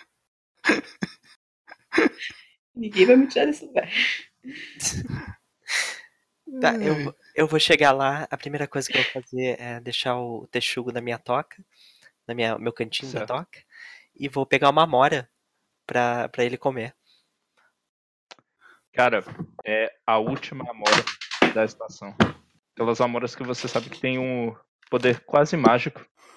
E você oferece pra ele. Ele não parecia tão arisco quanto a você desde antes, mas agora que você oferece comidinha, ele confia em você totalmente. Você vê aquele bichinho se juntando de você, junto do seu peito e se esfregando em você e falando duas sílabas que derretem o coração da maioria das pessoas que o tem. Ela, ele te chama de mamãe. Oh. Qual que é a cor dele? Ele é preto, com uma faixa branca correndo assim no dorso. Parece muito com qualquer texuga assim que você já viu na vida, talvez até com alguns que você já viu nessa. Eu ia falar que com isso aí recupera um de pânico só. É Ô, que- mestre, Ah. eu posso conversar com algum líder da toca pra se a gente conhece alguma família de Texugo que mora ali perto? O líder da toca é um coelho velho sábio, um pouquinho lento por causa dos seus muitos anos, chamado Rogério. Você pode falar com ele, sim. Uhum, Eu vou falar com o Rogério. O que, aconteceu do cavalo e do Texugo? O que, que, ele, que, que ele acha da gente tentar criar uma aliança com os Texugos? Ok. Você chega lá dentro da sua toca. É um labirinto de túneis que só os coelhos sabem navegar direito, mas você já se acostumou com ele. Segue pelo cheiro até a toca do Rogério. Na frente dela tem dois. Tem um coelho de guarda, que você conhece como o Castanha. Ele deixa prontamente você passar. E o Rogério está lá. Ele está só parado, parece que estava dormindo. Acorda quando você chega, passa as patas dianteiras um pouquinho no rosto e fala: "Oh. Diga, jovem, você. Oito. O que você deseja? Bom, é, desculpe incomodar, Rogério, mas. Bom, a gente estava patrulhando hoje, tentando encontrar alguns animais para fazer um, um sistema de alarme. Bom, a gente conheceu um animal bem grande, é uma égua, você já ouviu falar? É, o nome dela é Imperatriz. E, bem, ela gosta de coelhos, mas infelizmente ela distraiu os humanos para que a gente pudesse fugir. E, e bom, no caminho para cá, a gente conseguiu salvar um filhote de texugo. Bom, a gente deu muita sorte. A, a, enquanto eu fazia um barulho, a, a noite atacou e a, o furão e, enfim, a, a Aurora salvou o filhote e trouxe para cá. Então, a gente estava pensando, será que a gente conhece alguma família de Texugo que tem algum filhote faltando que a gente poderia criar uma aliança? O Rogério, ele pensa um pouco sobre todas as palavras que você fala, sempre acenando com a cabeça, e começa a responder: Hum, cavalos e éguas. Há quanto tempo que eu não ouvia falar desses animais? Vocês, coelhos, estão se metendo em muitas aventuras ultimamente, não é? Bom, fico feliz que você tenha os conhecido. Eles são, na maioria das vezes, bondosos, apesar de que muitas vezes não têm noção do próprio tamanho. a gente descobriu isso da pior maneira. Agora, Imperatriz. Esse certamente não é o nome que eu reconheço. Eu não sei nem como andam os antigos animais daquela fazenda. Os conhecia por alguns nomes, mas nenhum deles se chamava Imperatriz. Hum, ela era alta, pele, pelo, uh, pelos marrons. Uh, nada? Algum parente? Ele prontamente fala para você não. Fazia muito tempo, inclusive, que eu não via nenhum cavalo por aqui. Talvez ela tenha chegado de fora. Muitos visitantes, como aquele pombo e os humanos têm chegado aos arredores do nosso bosque. Bom, ela disse que gosta muito de coelhos e, enfim, ela gostaria de conhecer mais. Bom, talvez no futuro próximo ela possa fazer ser bem útil para a nossa toca. Talvez, talvez possa ser, mas nós não me entenda mal, por favor, oito, mas nós não devemos depositar toda a nossa confiança em outras espécies. Os coelhos sempre dependeram uns dos outros. E não é agora que isso vai mudar. Hum, certo. E quanto ao texugo? Você disse um filhote? Sim. Raivoso, por sinal. Entendo. Uma antiga família de texugos, sim. Eu ouvi falar deles. Eles viviam do outro lado do bosque, quase no limite entre a fazenda. Texugos são animais curiosos, eles não se recusariam a matar coelhos caso precisassem, mas tem uma dieta diversificada. Regala aquele olho. Nós temos dividido esse bosque durante bastante tempo, nos mantendo bem longe do território deles. Onde vocês encontraram esse coelho? Foi aqui perto? Esse coelho, Sim. esse texugo? Há uns 20 passos, 20 pulos, se não me engano. Ah, bom, não da toca, mas na verdade seria mais uns 200 assim da toca. Ah, Eita! eu sou muito ruim com conta, eu só sei até 8. Desculpa. mesmo assim, o, o, o Rogério fala, é bem longe do território dos texugos. Ele pode ter se perdido. Hum, Eu não posso ah, exagerar o risco que seria para vocês adentrar no território deles e tentar fazer isso. Mas também não posso deixar de admitir as tremendas consequências positivas que o sucesso de vocês traria. bom, Eu vou deixar ao seu encargo. Vocês são os que devem decidir o que vão fazer a respeito. Tá certo. Eu vou apresentar a proposta pra Aurora e pra noite. Eu realmente preciso de uma boa noite de sono. Certo. Ok, então. Se você quiser, acabou esse contato aí com o Rogerinho. Noite, nesse tempo, o que você esteve fazendo? Eu, eu tive um lazer lá na pet. Calma aí, calma aí. Agatha, teu- teu áudio tá cortando tanto que se eu fosse o Guacha, eu ia rifar teu lugar. Que isso? Você tá no melhor lugar da casa, assim, porque tipo, tava estranho ontem, tava perfeito. É, eu poderia esperar normais na minha casa.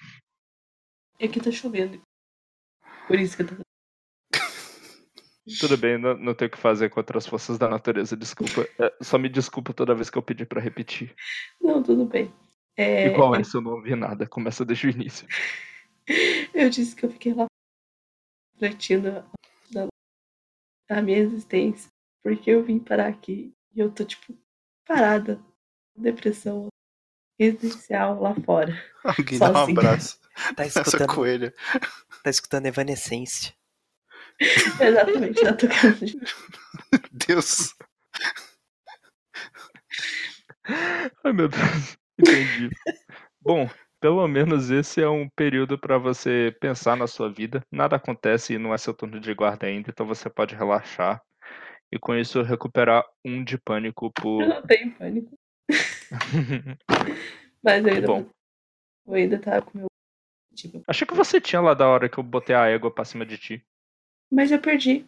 Ah, ah é, foi. Ok, então. Aurora, os outros coelhos não puderam deixar de perceber, seja pelo cheiro, seja por ver você carregando o bicho lá nos corredores, que você trouxe um texugo pra dentro da toca. Ah, como eles reagiram? Ah, eu acho que todo mundo se afastou. Acho que alguns só mais corajosos vieram perguntar, tipo, Ei, que, que, que porra é essa que você tá, tá fazendo? Mas de quem que você roubou isso? Mas a maioria eu acho que simplesmente, tipo, não, não vamos conversar com aquela, aquela, aquela coelha estranha ali. Não teve nenhuma exceção, nenhum coelho que agiu diferente. Hum, pensando, talvez o Rufus seria, mas eu não sei se ele tá na toca. Ou Bom, o ele próprio estaria Rogério. nesse momento. Eu não duvido que ele teria agido dessa maneira, de fato. Como você acha exatamente assim que ele teria recebido essa notícia? Eu acho que ele acharia estranho. E a primeira coisa que ele vem a perguntar é tipo, tá, você encontrou onde? Você vai devolver quando? Você, você não vai ficar com isso, né? A gente não pode ficar com esse cachorro. que- Mas, Cachorro. É um cachorro muito bravo. né? Mas eu acho que tentaria entender pelo menos os motivos. Bom, eu diria que se ele tentasse entender, ele, ele ia.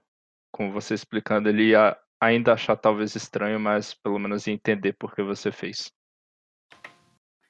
E, Antes de a noite Ok, cair, então. eu queria ir falar com a noite. A noite, não, a A noite, não noite tá, tá caída na deprê no momento. ela não quer ser encontrada, deixa a noite em paz. A noite, a noite tá tipo. O oito chega ali e bota a patinha no, no ombro da, da Aurora. Ela precisa de um tempo. Deixa ela. É, eu acho que a Aurora O tenta. pobrezinho do bichinho, do Texugo, ele vai dormir e você tem um tempo pra ir falar com a noite, assim, mas já tá. Já sumiu o sol, já tá no crepúsculo, sabe? Pôr do sol quando você encontra ela. É, pôr do sol. Mas você não vai querer conversar à noite? Não, deixa ela. Eu gosto dos meus personagens estando no momento. Você pode se aproximar dela, o negócio é que ela não vai querer conversar e você só descobrir se aproximando. É, eu. Ela só vê assim que ela tenta chegar mais perto, a noite se afasta, não sei. E dela, a Aurora só fica com um olhar mais triste assim. Eu vou querer sua ajuda quando a gente for levar o pequenino pra família dele. Eu deixo uma parte da mora, a última mora que a gente tinha, no chão ali na frente. Até amanhã. Eu vou, eu vou pra minha toca. A, no... eu- eu- a noite não responde, ela tá repetitiva com aquela. A noite Mas, comeu a Amora. Noite, você tomou uma decisão? Você vai ajudá-lo ou não? Eu não decidi, eu vou deixar, tipo, amanhã passar. Bom, A- oito, noite você comeu tem a que Amora? falar pra Aurora do- da sua conversa com o Rogerinho, né?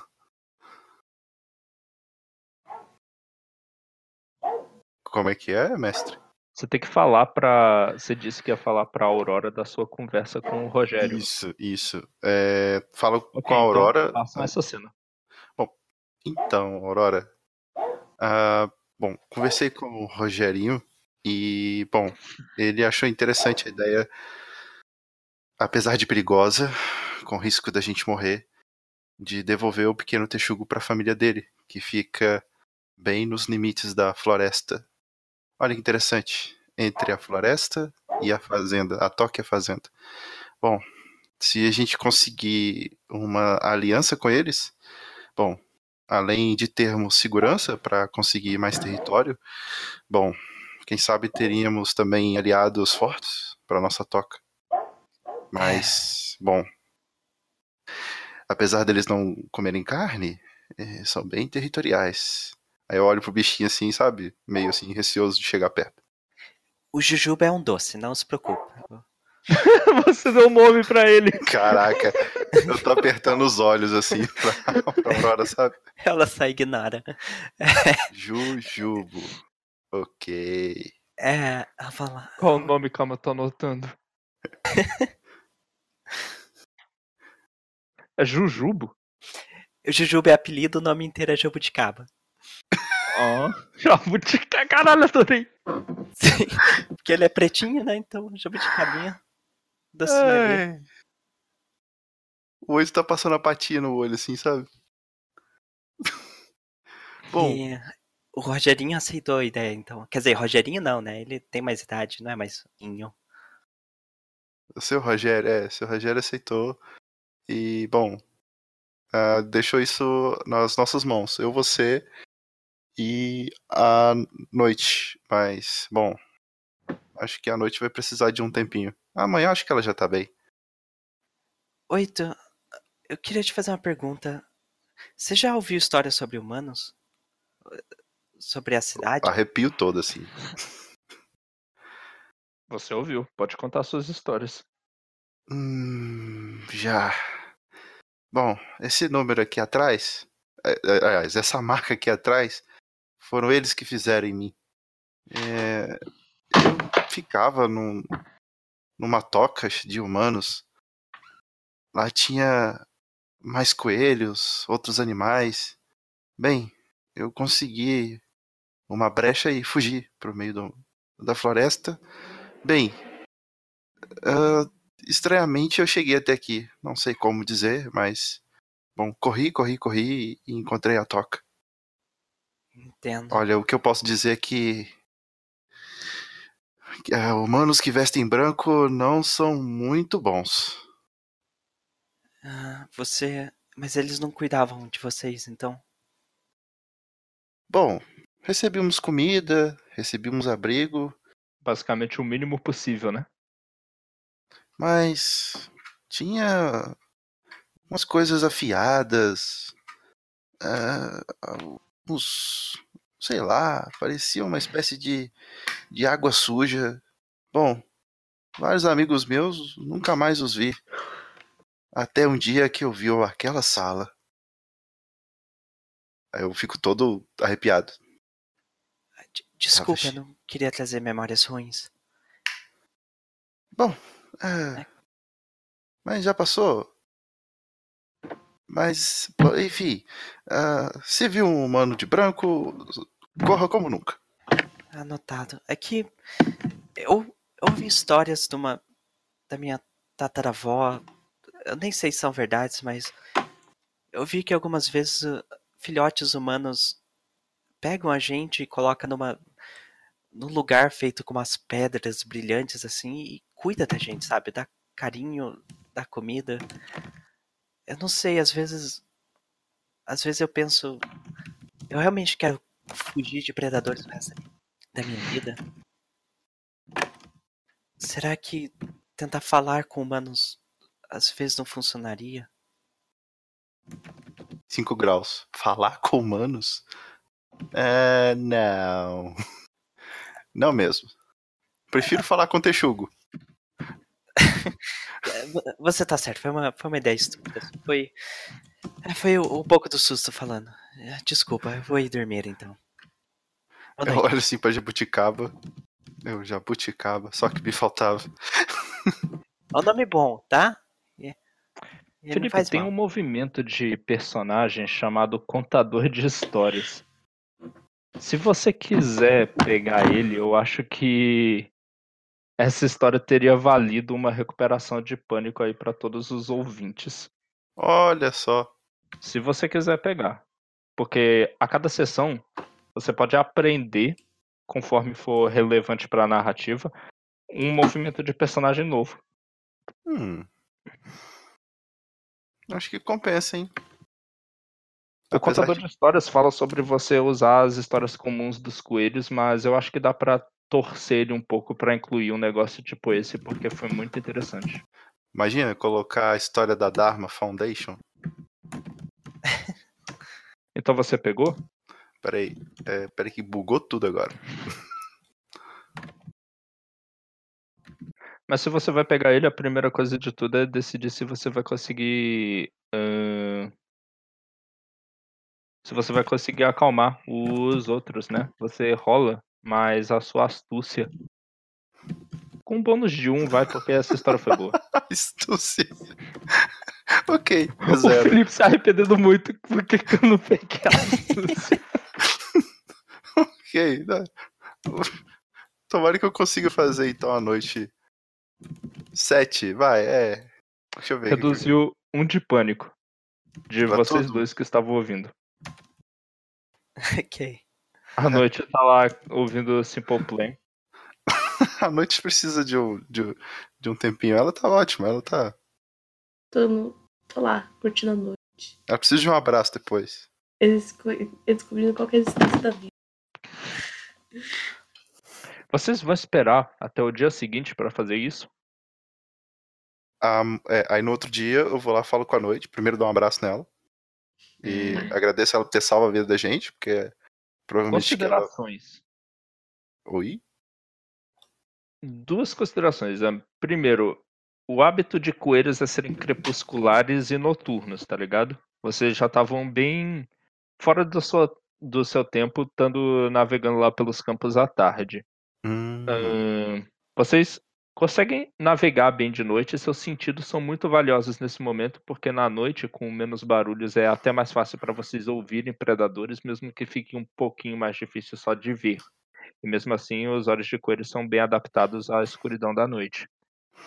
E além disso, vocês estão com um filhote eh, estrangeiro no meio da toca. E talvez o Rogerinho tenha te avisado, Eito, do perigo de alguém vir procurar por ele. Bom, então não dá pra esperar amanhecer, então. É, volta ali pra Aurora, você já tá descansada, então? Ah, ah, Depois ela dessa olha, história, ela olha meio assustada, tipo, mas a- agora? É, bom, digamos que o pequeno jabuticaba pode acabar atraindo perigo pra nossa toca. E, bom, a noite é a nossa amiga. Aí eu falo, nos dois sentidos. Eu, eu tiro uma, uma bateria de um lado, ela faz patuts ali, rapidinho. faz, tu faz na terra com, com a perna traseira, batendo no lugar certo. Exato. Eu E- vou. Eu falo, bom, eh, arrume-se, pega o jabuticaba e, bom, se apronte, porque eu acho que ah, até amanhã cedo isso pode ficar pior. Bom, e tem uma mamãe texugo maluca. E ela deve estar com muita raiva agora. Com razão. É, Essa fofura aqui, quem que perdeu? E eu faço tipo um carinho em cima do jabuticaba. Eu viro os olhos pra cima e saio dali. Eu vou falar, "Ah, meu Deus, ela precisa urgentemente de uma ninhada. Jabuticaba dormiu só um pouco porque realmente estava cansado, mas os texugos também são animais noturnos, então na hora da noite ele tá 100% acordado e pronto pra ir. Ahn, vocês dois já decidiram que vão, né? Aurora e Oito. Uhum. É. Eu vou. Eu não sei se. Eu quero ir lá. Eu não vou falar nada. Já vou chegar e dando um abraço da noite.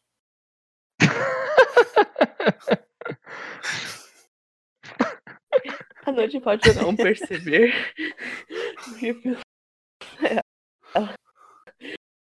Você Não, pode, noite. Vai ser um prestar Ela- atenção. Joga aí, por gentileza. ela. Você pode, noite. Vai ser um prestar atenção. Joga aí, por Eu gentileza. tô. ca- Peraí, é que minha internet, meu computador desligou do nada e eu tô muito triste. Era tipo Foi Google eu comecei- Docs? Eu acho que eu perdi tudo que eu escrevi. Tô muito triste. Era tipo Google Docs? Cara, é que o problema é que não, tá não deu um tempo de eu pouquinho de eco. sincronizar. Ah, É, eu aqui caramba. É, caramba. Conexão, eu tô, ouvindo, eu tô ouvindo o meu eco dela e tá vindo com muito atraso. Tá, qu- qual que eu- o que que eu jogo? Eu perdi minha ficha também, acabei de pensar nisso. Nossa! Eu devia ter anotado, velho. Eu lembro, eu lembro, eu lembro. É, o que que, Que eu tenho são que só jogar? quatro atributos, né? Era mais dois, É. né? Mais dois. Mais É, cinco. o que que eu tenho que jogar? É, prestar atenção, é astúcia. Astúcia é o último, é menos um. Eu acho que eu decoro minha ficha. Muito bem. E a conexão da minha casa vai ficar horrível, porque tá chovendo Ok. muito forte. Oito, você consegue com sucesso se esgueirar por trás dela. Eu vou tentar dar o abraço mais carinhoso que eu puder. E eu vejo. Eu vejo. A- a- ela comeu ou não a Amora? Não, Você come. Não. Tá. Eu pego a Amora. E mostro pra ela assim e falo, olha. Bom, eu sei que você tá um pouco chateada, mas pensa no seguinte. Essa é a última Amora. Tem muita gente com fome ali dentro. A Aurora deixou pra você. Bom, eu acho que isso é uma demonstração de carinho, afinal. Eu deixo na patinha dela e falo assim, bom, a gente tem uma missão agora que é de fazer o Texugo voltar pra mamãe Texugo. Bom, ah, E acho que esse é o melhor momento, é o melhor afinal, momento de contas, afinal, de contas, você é a nossa especialista, é a nossa especialista matadora de matadora prões. De prões. Eu tô analisando. É... Eu meio que, tipo, falo pra tipo, faz... então dê a mora pra quem precisa. E quando estiver pronto, você me encontra. Eu devolvo a mora pra mão dele e saio de volta. No meu momento good, bad vibe. Aí eu guardo a mora. Tem como? Tem como? Uh, uh, eu não lembro se coelhos fazem aquele negócio com alguns ratos e hamster, por exemplo, faz de esconder comida na bochecha para depois. Quando vocês estão falando aí e decidindo, eu preciso fazer mais alguma ação, João, porque eu vou descer e reiniciar meu modem e quando eu tô indo no meu celular, porque a chuva me dificultou. Eu tô muito feliz que choveu hoje, não ontem. né? pra não ser rifado. pra não ser rifado. Caraca, o desespero do José ele.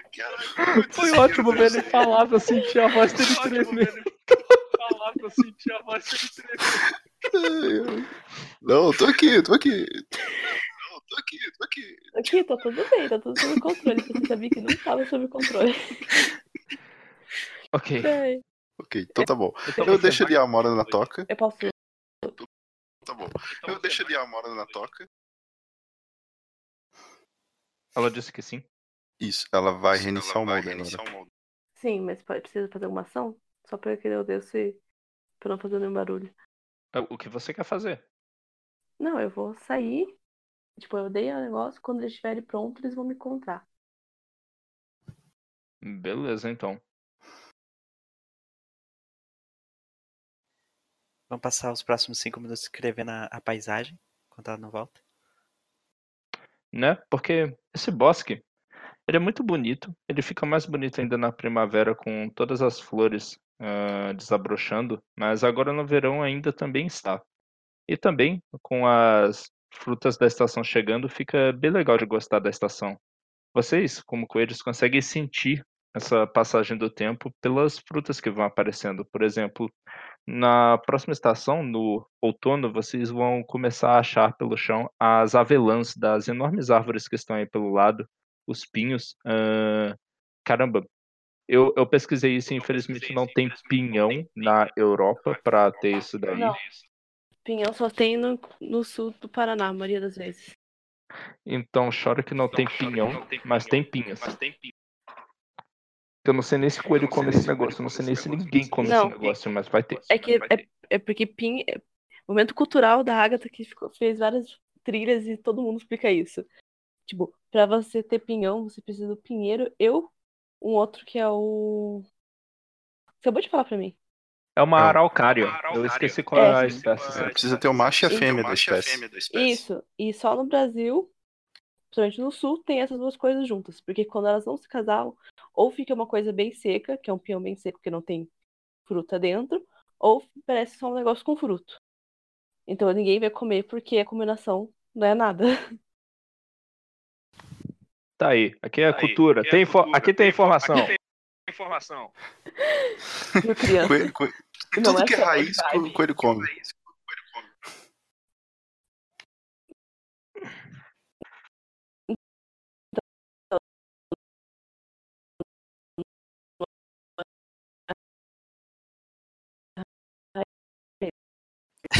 A Agatha tá com voz de robô agora. É, a Agatha virou um robô, velho.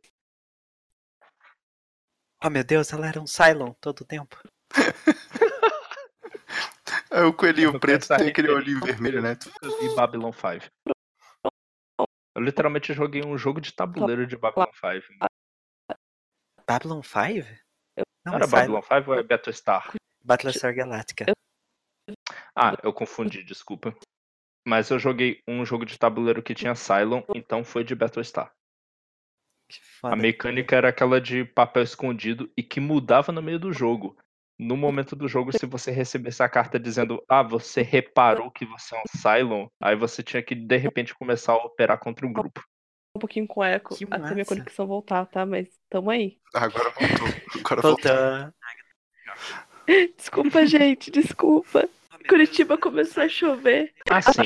E mais um detalhe. Como a arte imita a vida, e tá no verão e é bem a estação disso, nos últimos dias vocês já tinham vivenciado muita chuva. Agora Então. não é diferente. Uma chuva leve que vai lentamente engrossando começa a tomar o bosque inteiro. Essa, em específico, muito não caracteristicamente cortada pelo som de trovão.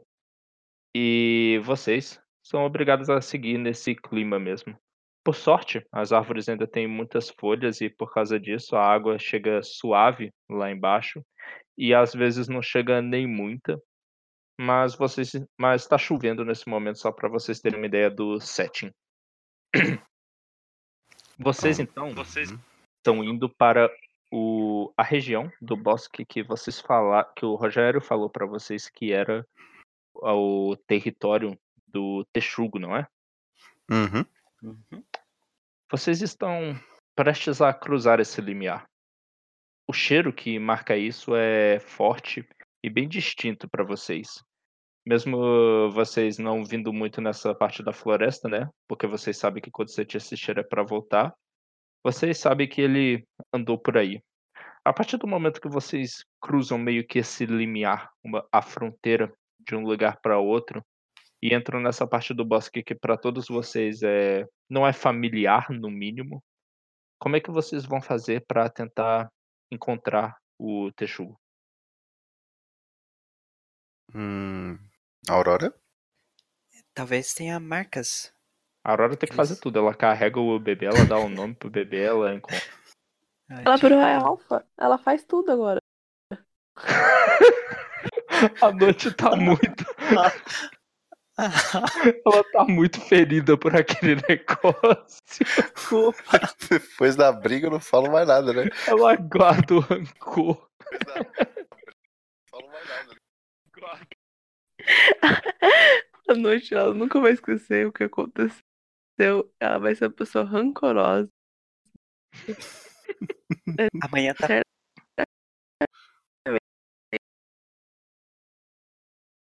Eu acho que eu sou o coelho da Dharma mesmo, que o tempo, tá- o tempo pra noite tá diferente, né?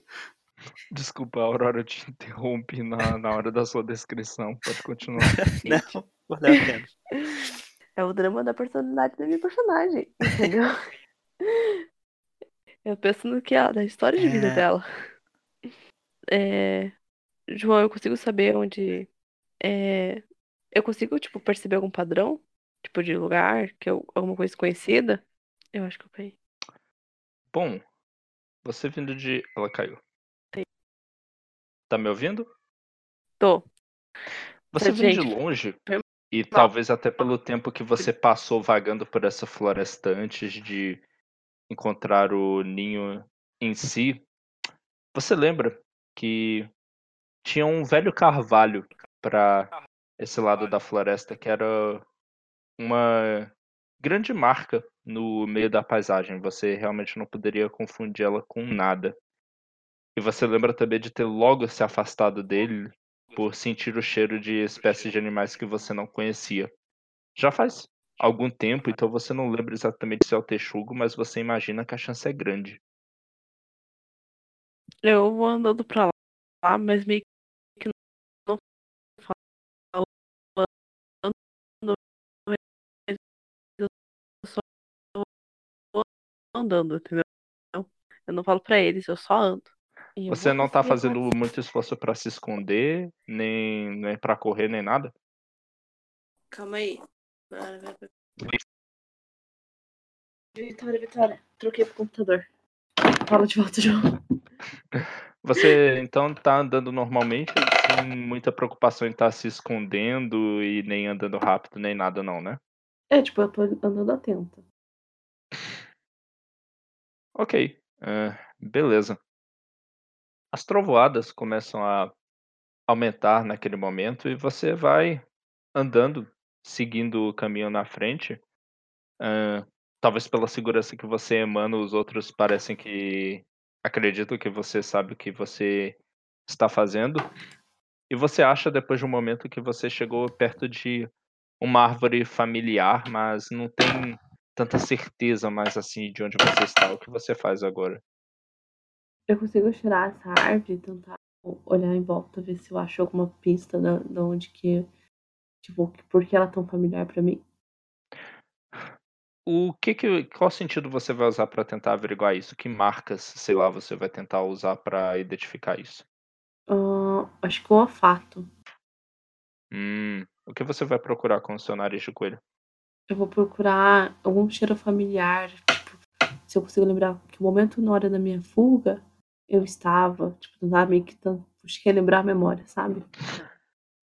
Entendi. Então isso é prestar atenção Role mais a sua astúcia. Que eu não tenho nenhuma, que eu tô me arrependendo muito de não ter posto astúcia.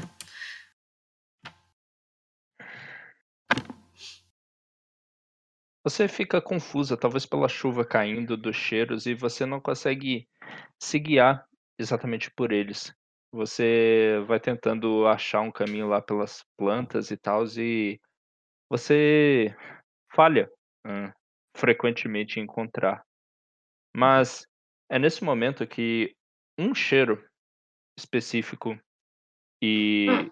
muito alienígena à floresta é percebido por você.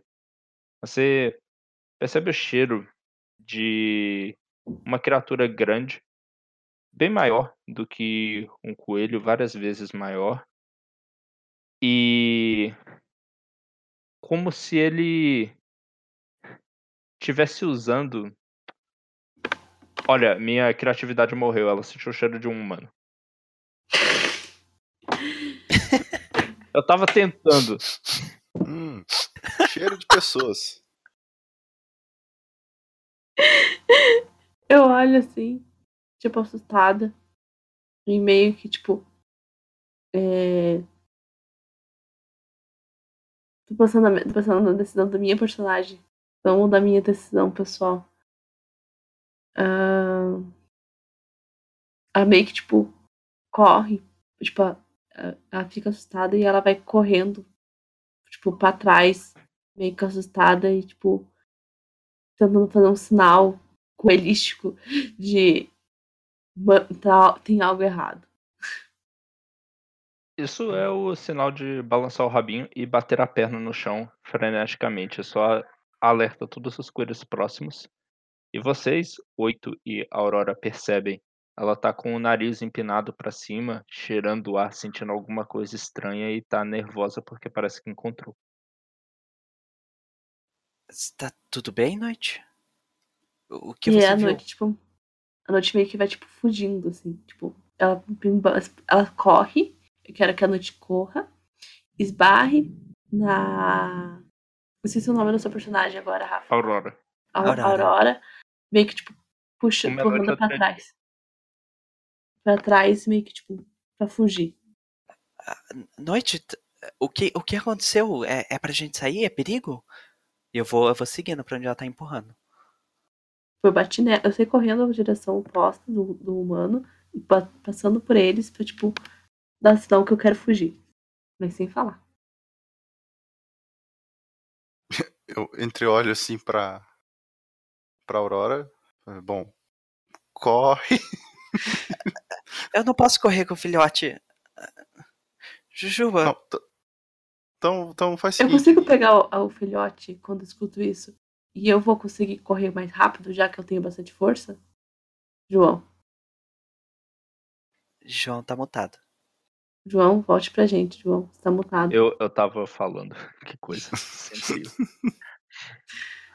Você vai conseguir, mas eu devo lembrar que correr é com veloz, não é com forte. Mas eu vou ter que. Eu tenho... Mas eu tenho que manter o coelho na minha boca. Tá, vou tentar. Quem que é mais veloz? Você ou o Rafa? Eu tenho um atributo que me ajuda na hora de. Eu é literalmente uma característica é. corredor. É, a Rafa é um raio, é um, é um raio mesmo. Então é bastante sentido você correr. Você consegue correr com o coelho? Sim. Ah, é, com. Tá bom, eu vou segurar o, a jabuticaba na bolsa.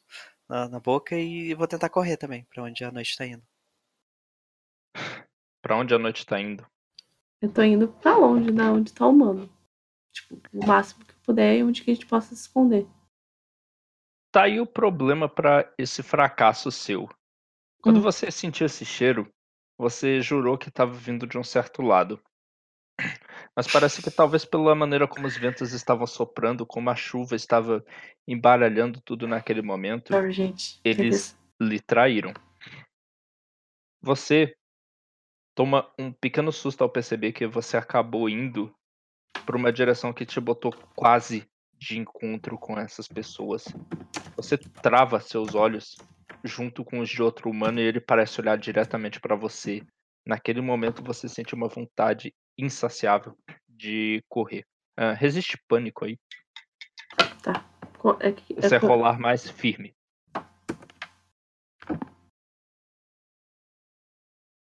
Quanto que é o seu Seis. firme? é...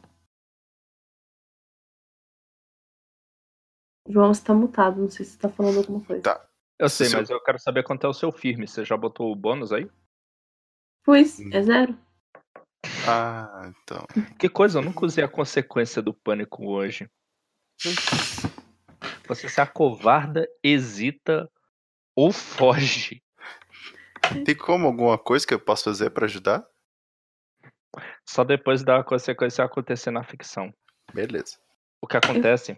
Você. Oito, percebe vendo lá de trás dela, um pouquinho à frente da Aurora, que tá com a boca perturbada por um filhote, é que o humano trava, parece olhar com a noite, e a noite se põe a correr na direção oposta, porque ela tomou um tremendo susto com aquilo. Olhando pro humano, você vê que a visão noturna daquelas criaturas imbecis é muito ruim. Ele, na verdade, não tinha visto nada.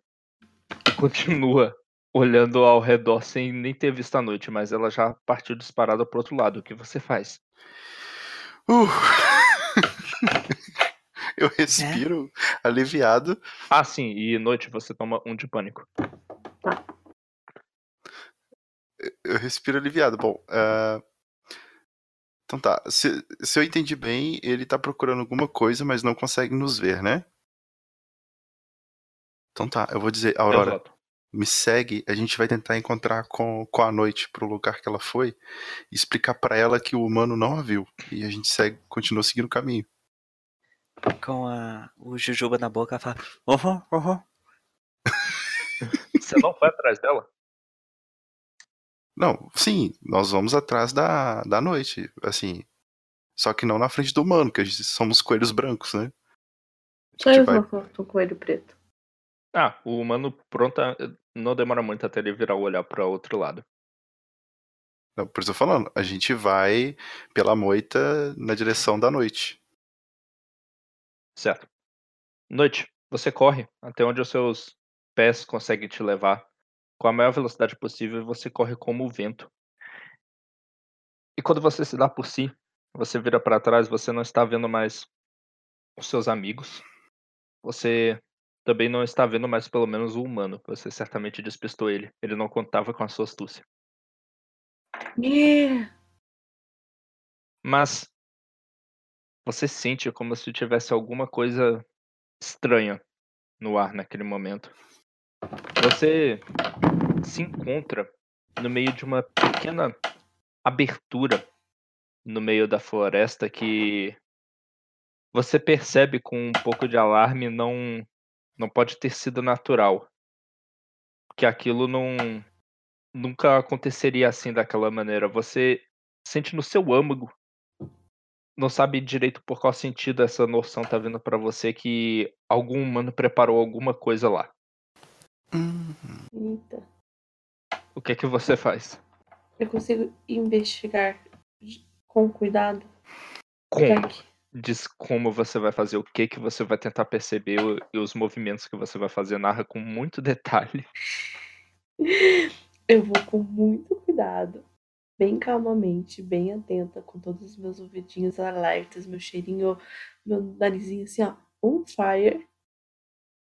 Bem devagar, sempre olhando pra tentar ver se tem alguma coisa.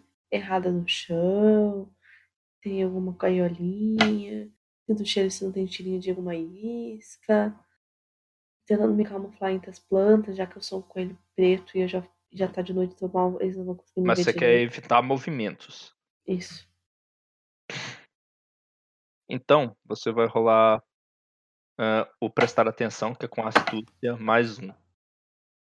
Cara, eu deveria ter vestido em astúcia. Não sei por que ela fez isso. Ai, Jesus, tadinha. Eu não sei por que eu peguei a força. Não serviu pra nada. Não, você viu, você matou aquele furão. Não, Não, não matou, para. mas espantou. João, eu quero trocar, não gostei dessa astúcia. Isso foi com o mais um? Não pode ser. É com menos um. Ah, não, mas eu dei o mais um de bônus, então pelo menos você chegou no 7. Ufa. Eu, eu, não, eu quero mudar, eu prefiro ficar com firmeza com menos um que. Eu posso trocar, sério, certo. Tô muito triste. Pois é, a gente percebeu na mesa passada, né, que a astúcia é um pouquinho roubado nesse jogo. Cara, eu sou É, é um pouquinho roubado porque não ter astúcia te mete em situações perigosas, mas pra você sair das situações perigosas que você entra, aí que entram em jogo os outros. Aí você pode Isso. acabar ficando Então. bem de boa, escapando das situações se você não tiver astúcia. Eu deveria, ter, eu deveria ter trocado, deixado firmeza com menos um e astúcia com zero. Eu não sabia o poder da astúcia. Eu tô tipo, muito frustrada agora. Você percebe o que que você viu que você achou que estava errado. O que que estava fora de lugar lá. Porque eram árvores. Árvores não crescem dessa maneira, não tão retas, tão baixas e tão cravadas dessa maneira no chão. Aquilo não é uma planta normal que está plantado a pouco a pouquíssimo distância de você. Você está a menos de um coelho de distância de uma espécie de estaca de madeira cravada no chão. Lentamente, seus olhos percorrem ela de baixo a cima. E em cima, você quase que não consegue ver, mas por um brilho de um trovão você consegue. Um brilho metálico de um fio saindo lá da parte de cima. Você segue ele com o olhar e percebe nesse momento que parte dele parece estar enrolado ah, ao redor do seu corpo. Algumas partes até tocando assim as suas costas. Então eu tô, tipo, preso no arame. Bom, eu narrei o que o seu coelho viu. Eu consigo me mover? É nesse momento que o 8 e a Aurora finalmente chegam. Eu falo pra Você eles não se mexam. Que tipo de movimento você vai fazer? Tá, eu primeiro eu vou gritar pra eles, pra eles não se mexerem. Em- Eu vou, com as minhas orelhas, concentrar para distinguir o que, que é chuva do que, que é qualquer outro tipo de som. Beleza, você vai ficar atento a isso e depois eu falo, faço você fazer um teste relacionado. Uhum. Você, Aurora, Eu vou. Ela falou pra não se mexer, né? E ela tá parada ali. ela tá parada por enquanto. É, é, eu tô com, com o Jujuba na, na, na boca. Eu solto ele assim, mas não deixo ele correr muito. Eu só falo: "O- O que aconteceu? Por que não se mexer? Eu falo, tem uma armadilha. Eu tô vendo um fio. Ninguém mexe. Ah, não. Você, Aurora, consegue ver também o que ela narrou pra você. Parece um fio. Ele tá meio que dando a volta nela, ainda frouxo, mas já tá tocando ela. Você. Caramba, você já viu isso? Esse, é uma pergunta? Se eu já vi? É, você acha que já teria tido contato com as armadilhas que os humanos fazem na sua vida de coelho? Não. Eu acho que ela se manteve longe o suficiente das, das fazendas pra não. para nunca ter contato com as armadilhas, assim. Já ouvi histórias, mas nunca ter visto em primeira pessoa, assim. Primeira vez então que você está vendo, você não sabe exatamente o que aquilo faz, mas oito, joga aí os dados mais astúcia. Se diz que tá usando a audição, né? Mais um. Uhum. E astúcia é zero. Vamos lá.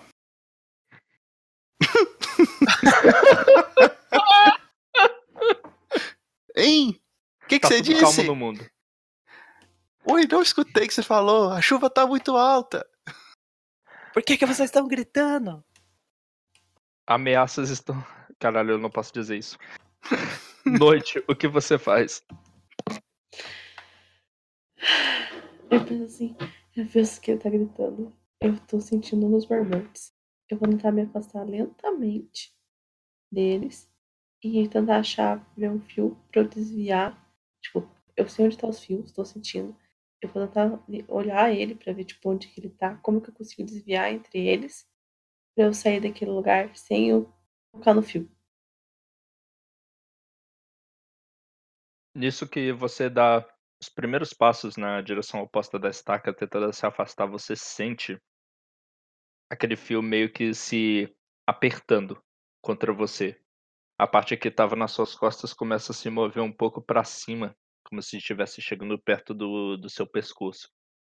E cada passo que você dá parece mais apertado ele fica. Tem outros fios ali no chão ou é só esse que a gente consegue enxergar? Você só tá vendo essa estaca. É, mu- é muito fora do normal. Ela é muito diferente de todo o resto da paisagem que tem na floresta. É uma estaca que tá virada pra ela? Não, é uma estaca cravada no chão, em cima da qual tem um fio de arame. Hum. Tá, eu vou. Eu largo o Juruba assim com, com o oito e falo: "Cu- Cuide dele, eu, eu tenho que tirar a noite daquilo ali. E eu vou me aproximando lentamente e observando aonde que o fio. Até onde que o fio vai, se tem alguma parte mais frouxa que pode desconectar. A parte Eu- mais frouxa, por enquanto, é a parte que tá perto dela nesse momento. O que, é que você vai fazer com ela? Eu consigo morder. Só um minuto, João. Eu conseguiria morder o, o fio pra rom- a romper? Você consegue tentar, assim como a sua amiga que acabou de chegar perto. É, eu Tá. quero ajudar ela a fazer isso. Ok, você vai rolar com o mais forte. As duas, no caso, mas primeiro a Rafa, porque a ajuda vale bônus pra jogada que a noite vai fazer.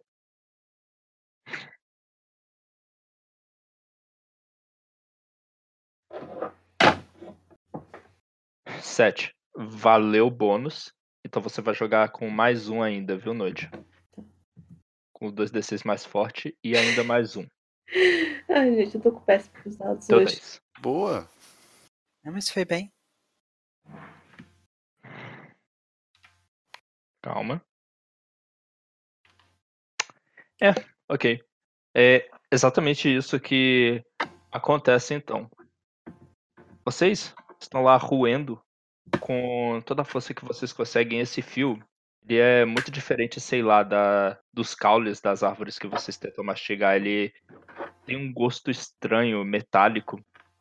E vocês não queriam comer isso se vocês tivessem. Vocês não estão querendo comer, estão querendo roer. E depois de um tempo, vocês conseguem. Ah, noite. Você sente aquele fio se desvencilhar completamente de você, cair mole pro lado.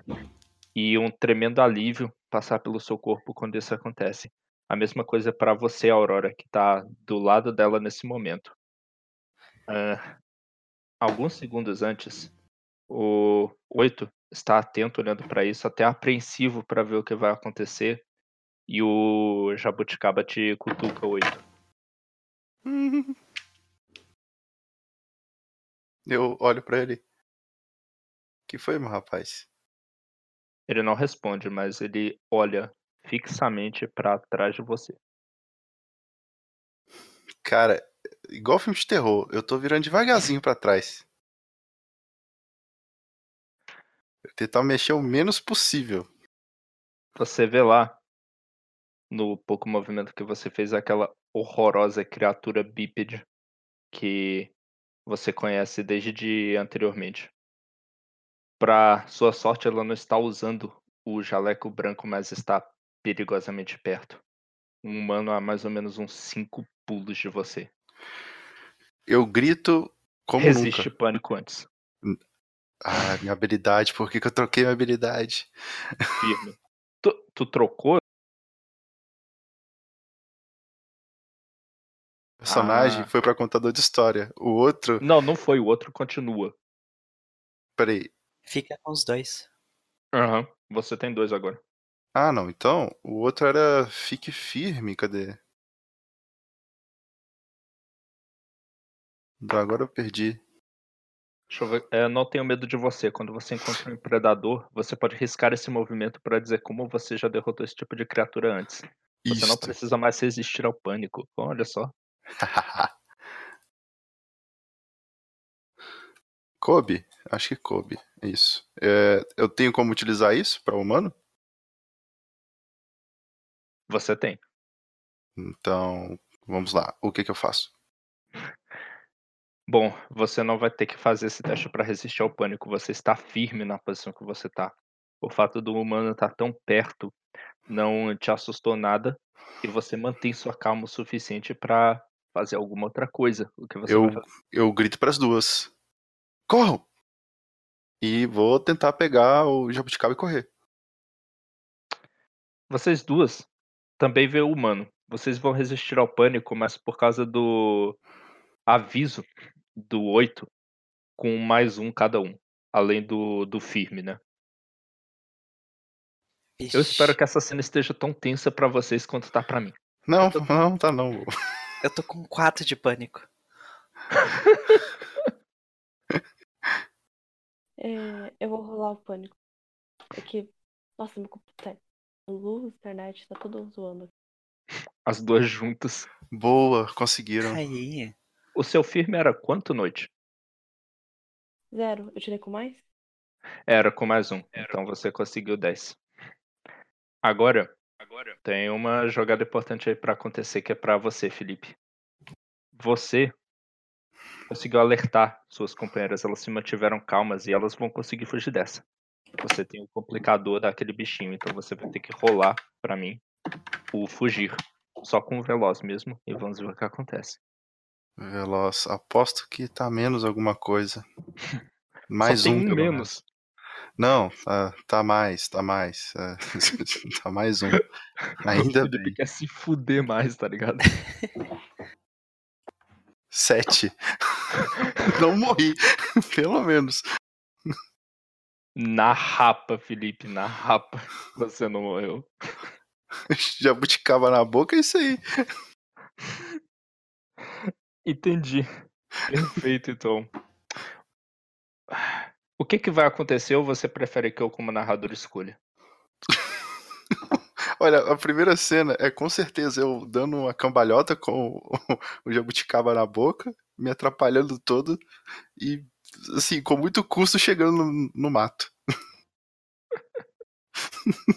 eu fiquei em cima dele, rolei, joguei ele pra frente, mordi ele de novo, caí de novo. Foi basicamente isso que aconteceu. E você, depois de tropicar muito e cair, seu coração tá disparado. Você sofre um de pânico. Você se separou das outras meninas. Uai, e tem mais um problema nesse momento.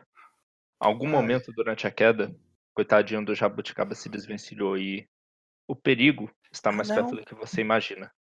Mas dessa vez ele não vem em duas patas. Ele vem em quatro. Ele tem olhos vermelhos, cheios do que parece ódio. Está mostrando dentes e garras para você a poucos a pouquíssimo espaço de você. Um texugo Tamanho. Ah, um olhando diretamente nos seus olhos. Oi! Trouxe seu filho de volta, mas não dá tempo de explicar. Tem um humano ali atrás. Texugo parece ser feito de puro ódio. Eu viro pro Jabuticaba. Olha, eu sei que você não gosta de mim, mas Você essa é não uma tá ótima hora. vendo onde ele tá. Ai meu Deus, você não tava no meu colo. eu juro por Deus que tinha um texugo na minha mão. Sinto o cheiro. Rola prestar atenção. Ai meu Deus, vida de coelho não é fácil. Prestar atenção. Eu vou utilizar astuto.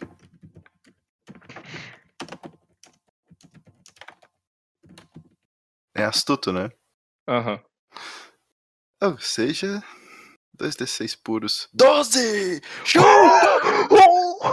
Eita. Nossa, mas eu, eu assim. agora você vê? Agora você não vê?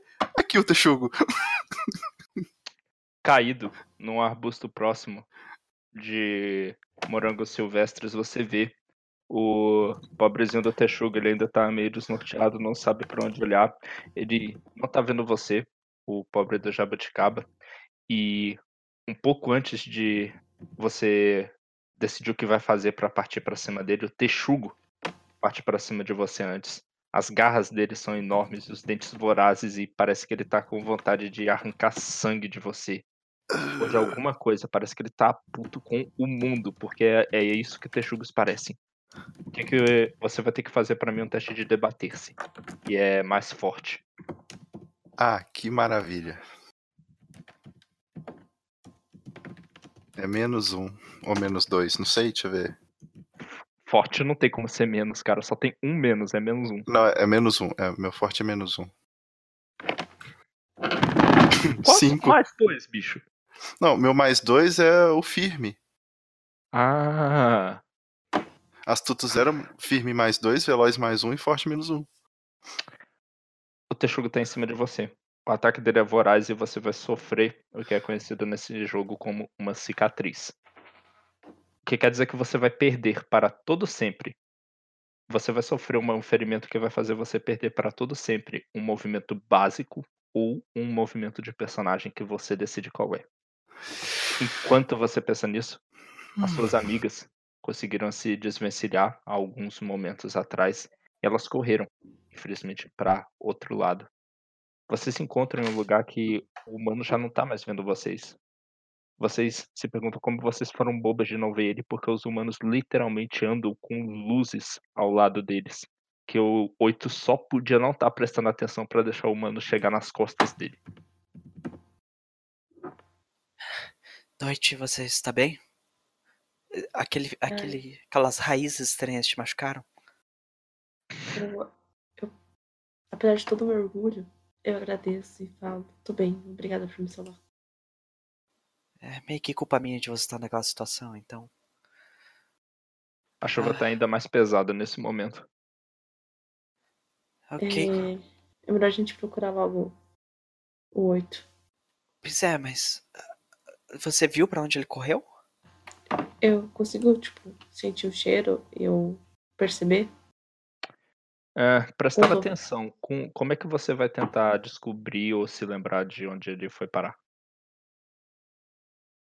Eu vou com o meu ouvido e, tipo, tentando lembrar conforme eu for tirando os sons que estavam à minha volta.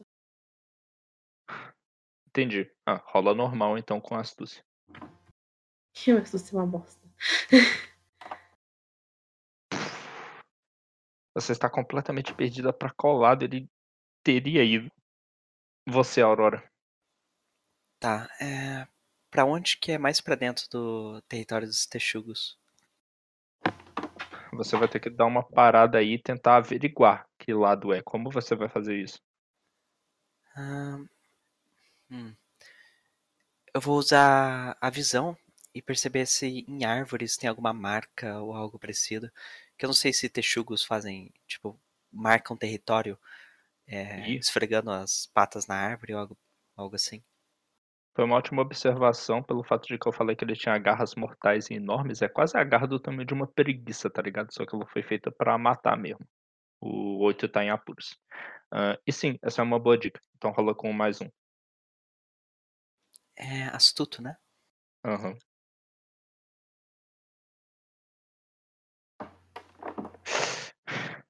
Você conseguiu. Você tem certeza pelas marcas nas árvores que você sabe de qual direção você veio. Você estava observando elas de bem antes. E por causa disso, do lado que o 8 correu. Ok, eu acho que é pra lá. Só. Eu acho que tá ficando cada vez mais perigoso. A gente vai acabar topando com o texugo qualquer hora.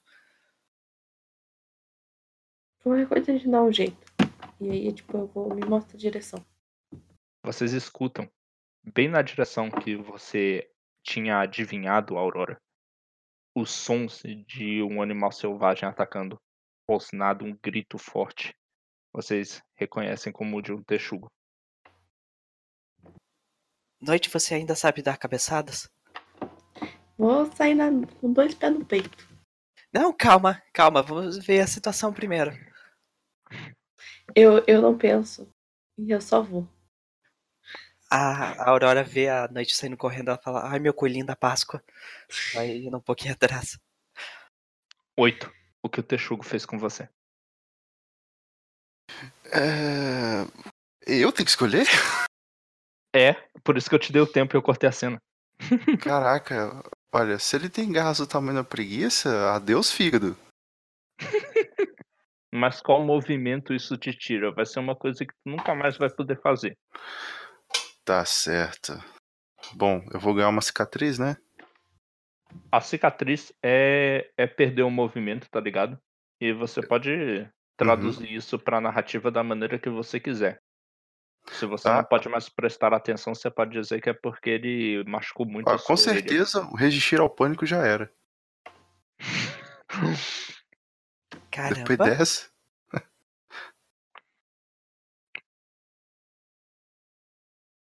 Sua firmeza se destrói por debaixo de você. Você sente como se ela tivesse ruindo o oito.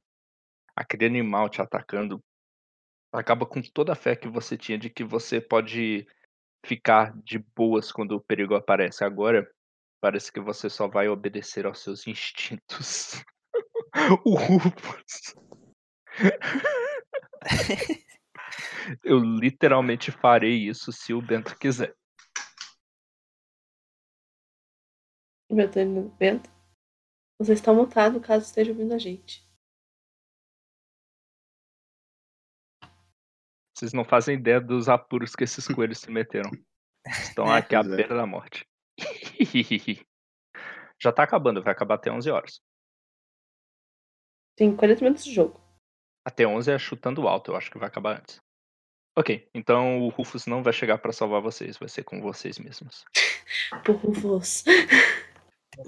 Vocês duas chegam e veem esse animal agindo exatamente como um animal faria. Selvagemmente partindo pra cima do oito.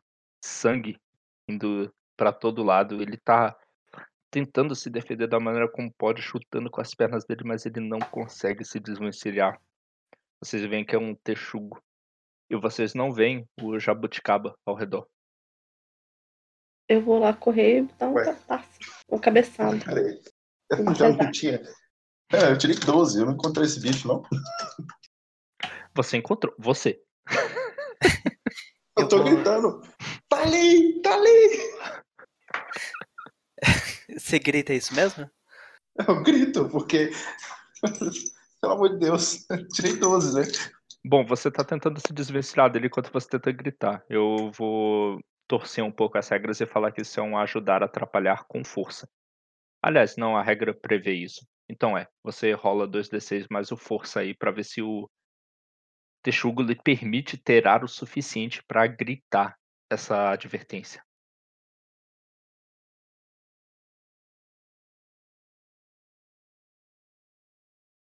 Felipe.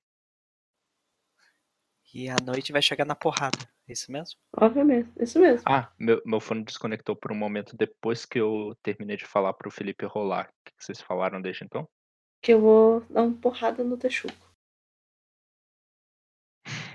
É, seu destino está ligado ao dela. Ok, você vai dar mais um de bônus pro ataque da nossa amiga. A, Posso ir? a noite. É a noite que vai atacar, né? Isso mesmo. E a Aurora, você percebe exatamente onde o Jabuticaba tá. Mas primeiro, a noite. Você vai chegar e fazer o ataque com. Aê! Eita! Cheguei com meus dois pés de coelho na cara. Com isso, isso te dá uma chance de se debater dele e conseguir se desvencilhar finalmente, viu, Felipe? Oito.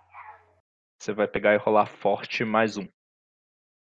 Peraí, forte mais um, então é natural. Rapidinho. Porque ainda é um, é um debater-se.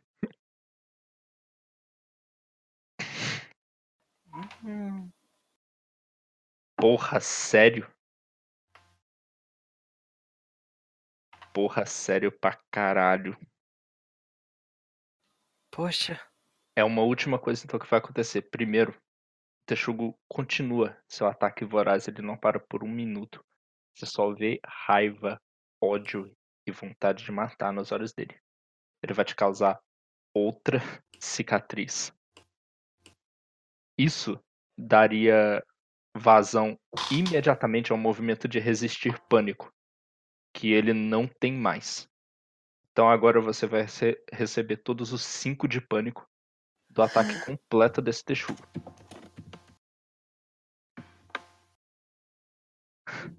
Você ainda tá com pânico, você ainda tá vivo depois dessa oito.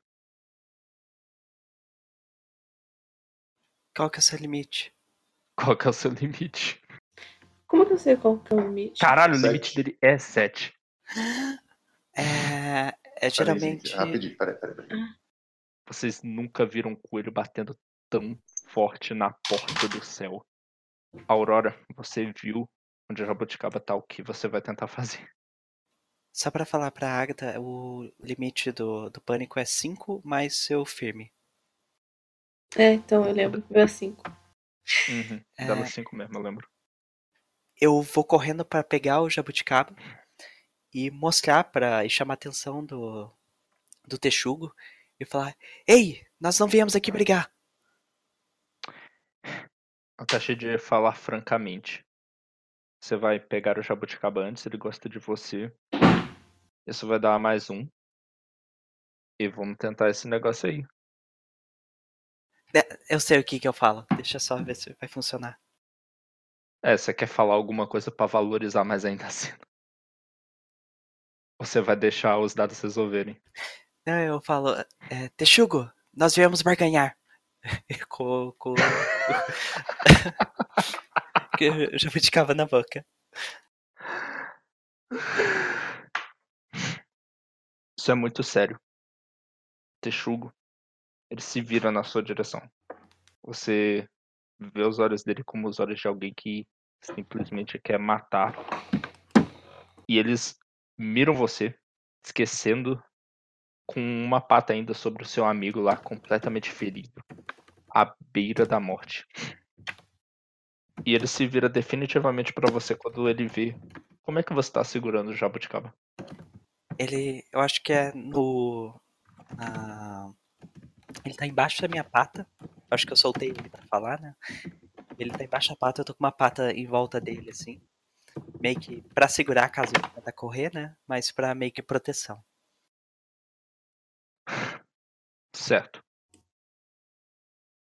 Você vê palavras quase balbuciantes, parece que tá vindo de um maníaco quando ele fala pra você sem tirar ainda as garras dele de cima do seu companheiro.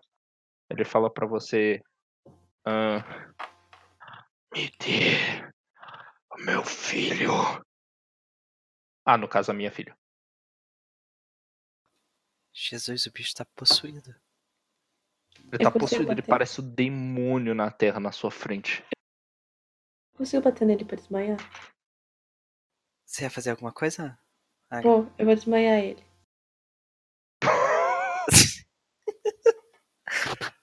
eu acho. Não sei se vai dar certo. Bom, ela decidiu o que vai fazer, então agora ela vai fazer. Que coelho combativo, viu? Eu gostei demais desse negócio. Antes, quando eu vejo que ela tá se mexendo, eu falo: Noite, não! Mas obviamente não Eu- dá tempo. É. Você vai rolar com o mais forte. Isso é um ajudar e atrapalhar que vai servir pra você mesma pro que vai rolar depois. Oito. Oito, espero que seja bom. Ok. O destino do Felipe vai estar atrelado ao seu, então só pra deixar as coisas mais interessantes narrativamente. Você se engalfinha com o texugo naquele momento. Consegue dar uma lição nele, várias patadas, garradas, chutar ele. E ele também tenta atacar de volta. E fazer com você a mesma coisa que ele fez com o seu companheiro 8. Você vai ter que fazer um teste de debater-se, que é força de novo, com mais um. Que bonito. Esse negócio de cicatriz é uma coisa linda. Você vai sofrer uma cicatriz por causa disso, mas você vai conseguir o que você queria. Tirar ele de cima do seu amigo e fazer ele se acalmar um pouco. Qual o movimento que você vai perder? Hum... Falar francamente. Realmente usando? faz todo sentido que ela ignorou a amiga dela tentando fazer a conversa e partiu direto para agressão. O texugo, você sai de cima do texugo, corre para proteger o seu amigo que tá lá cuspindo sangue e sofrendo muito, o coitado do oito. E o texugo olha para vocês, fica em posição de ataque, vira de novo pra pra Aurora. Eu vi o filho dele lá. Ele tá muito raivoso, mas parece por um momento só que a raiva dele diminuiu um pouco. Ele olha de novo pra você, Aurora. O que você fala pra ele? A Aurora tá claramente tremendo, porque as patas de trás dela, assim, tá tremelicando um pouquinho no chão. E ela vira pro Texugo e fala: Nós viemos aqui conversar. Encontramos a, o Jujuba, quer dizer, o, o filhote na floresta e, e viemos filho. devolver ele como um ato de paz. A única. Yeah. Se devolvemos ele, você promete nos ouvir? Devolva minha filha, por favor, coelhos. Ela é tudo pra mim. Eu, eu dou umas. Eu viro pro, pra Jujuba e falo: Pode ir, vai. Eu dou uns tapinhas assim nas costas. Ele vai. Ele vai correndo atrapalhadamente pro pai dele.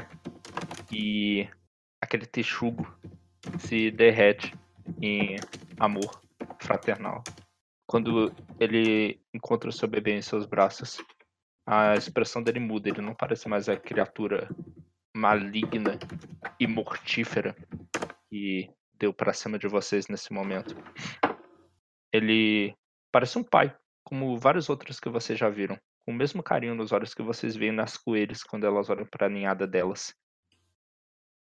E ele não tá mais irado. Ele para um momento, ele percebe o tanto de sangue que ele tem na, na sua boca, nas suas garras. Ele escuta o filho dele falando que vocês são amigos. Na verdade, ele só consegue anunciar a palavra amigos. Ele olha pro que ele fez, como ele trucidou até a quase morte, o 8, ele só fala: Meu Deus, me desculpem. O que eu fiz, eu. Nós. Todos nós fica, fazemos isso quando nossos filhotes estão em perigo. Ela é tudo pra mim. Me desculpa, pensei que ela, que ela estava em perigo, eu só tinha ódio. Eu queria matar.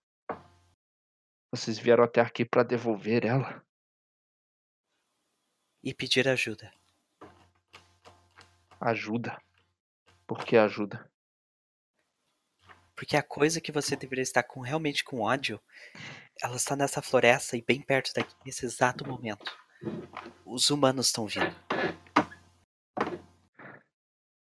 Os humanos. Eles estão. Eu vi eles. Eu vi suas armadilhas. A minha mulher, ela. Como aqueles monstros fazem isso? Eu, eu também não consigo saber. Eu vou. Espera só um minuto. Eu vou até o 8 pra ver se ele tá respirando ainda. Com dificuldade. Tá Ele tá muito lascado, muito. E à noite? Está bem, noite? Tudo bem. Eu só tenho umas porradas aqui, mas tá tudo ótimo. Sexta-feira normal. Ela também tomou uma cicatriz, mas parece que ela ficou menos vocal, tá ligado? Essa é a cicatriz dela. Não vou falar mais com ninguém. Aprendi muito com o Texugo. Aprendi com meu solidão. Refletir sobre os atos. Bem, Eu quero que todos vocês que estão aí nesse momento façam, por gentileza, um teste de prestar atenção. Qual que é o atributo? É astuto. Ah, eu, eu me ferrando de volta. Pô, O 8 falhou miseravelmente. Ok. O 8 tá completamente morto nesse momento, né? Ah, A não, maneira como um. ele tá não é 10, permite. tá? Hã? O meu tá errado, é com menos um. É 10. Não é 11. 10 ainda dá. O seu tá certo, Rafa? aham. E o seu tá certo, Felipe? Felipe tá tão morto e aceitando a morte que nem fala mais. Exato.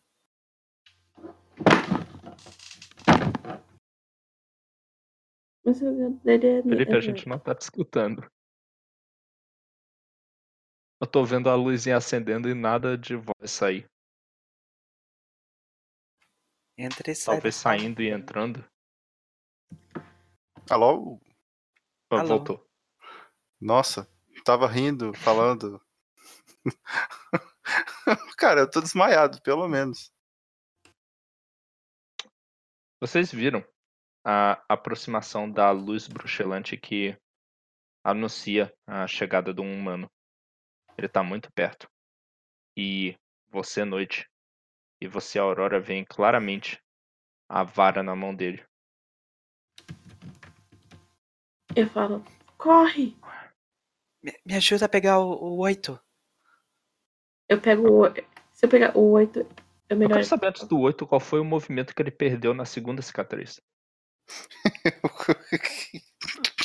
eu perdi. Cadê? Eu não posso resistir ao pânico mais. A não ser contra humanos. Essa foi a primeira. Essa foi a primeira cicatriz e a segunda. Ah, tem mais uma! Sim. Você pode jogar Caraca. fora uma das dos personagens também.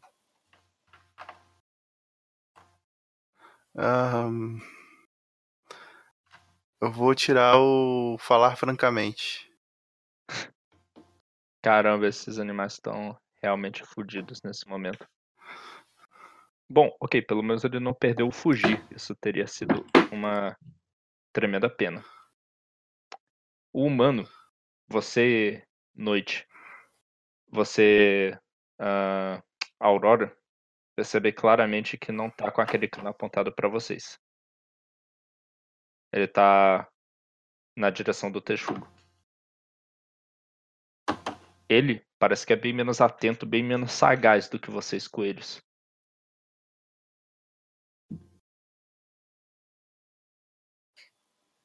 Nós. Hein, João, eu carregar. é, O que que faz mais fácil carregar? Tipo, ela tem velocidade pra carregar o. O, o 8. Mas eu tenho força pra conseguir carregar. Qual que é a vantagem? Qual que é o. Qual que, que rodaria eu levar o João? Eu diria que você rodaria um movimento a ajudar e usaria força pra poder ajudar ele. Mas assim, pra levar ele, porque eu acho que ele não vai conseguir. Ou ele vai. Ele vai conseguir, ele vai ter que dar um jeito. Ele vai conseguir rolar o dado e você só pode, no final das contas, ajudar. Você não Então pode carregar ele. gente Ah, eu tô andando, conversando, normal? Normal não, né? Tu tá muito acabado, mas você ainda está vivo. Hum, É que quando a adrenalina bate a sua. ah, sua existência está em jogo, você tira forças de onde você pensou que nem existia mais. Então eu vou ajudar ele a fugir e nós vai fugir. De volta. Só toca. Primeiro você disse que vai tentar ajudar ele, beleza. Ah, Aurora, o que você vai fazer? Eu rodei o dado dele. O mano tá procurando o Texugo. Aham. Eu- O Texugo, ele tá fazendo alguma coisa? Tá fugindo? Ele não. Isso é tudo se passando numa fração de segundo. Ele ainda não reparou que o humano tá lá. Senhor Texugo, o humano tá vindo agora, ele vai nos matar. Precisamos correr. Agora! Qual o lugar mais seguro? É uma fração de segundo porque você tem menos que uma frase pra avisar ele. O humano já tá com a vara levantada e apontada pra ele. O que você vai fazer? Putz. Ah, ele. A, a Jujuba tá ali também? Sim, tá junto do pai dela. Puta que pariu. Tá, eu vou. Eu vou tentar empurrar eles no caminho do tiro. Caralho, como é que eu vou fazer isso? Eu tenho ação também? Vai ser. Você tem. Então eu vou fazer que nem eu fiz outra vez. Eu vou correr pra direção do humano. Pra direção do humano. Pra direção do humano. Você vai morrer. Pra direção oposta deles. Eu nem falei nada, só corri. Ele quer se sacrificar Caralho. Peraí, quanto você tem de veloz? Eu tenho mais um. Quanto você tem, Aurora? Eu tenho zero. Só que daí eu todo seis Eita. vira sete ou nove, né? Pelo atributo base é. Ok, 8 você é mais rápido. Você vai pra cima do humano e você consegue, por um momento, desviar a atenção dele. Pro seu nem azar, rola ele tá dado? na sua direção neste momento. É, vai ser rolar o dado pra resistir ao pânico. Mas eu não posso resistir ao pânico. Ah, não. Contra o humano eu sou uma pedra. Ah, não, pera. Então isso aí tem que ser o debater-se. Vai ser mais luta. Ixi, é forte, né? Então é Aham. menos um. Puta merda. Seis. Tentei levantar. Gente, eu vou pedir pra torcer as regras, porque isso aí não tem outro resultado narrativo. A não ser que o 8 foi de um lado que ele nunca mais vai voltar.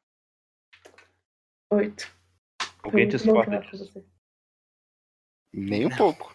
Não, se ele foi pra lá, ele foi se sacrificar. Já tinha aceitado faz tempo. Uhum. Em virtude do seu sacrifício heróico 8, dessa rolada que você falhou, você pensou que talvez os seus pés não fossem falhar você nesse momento, mas talvez as feridas que você sofreu, tudo aquilo que você tinha passado, põe um fim à sua história nesse momento. O som que vocês ouvem é de uma trovoada enorme, bem no ouvido de vocês. Sabe? Muito mais próximo do que o que acontece lá no céu. Um flash ilumina a floresta por uma fração de segundo. E oito, você não escuta o bang e nem vê o flash. Você foi andar com o coelho negro antes de conseguir nem perceber que você estava mais lá.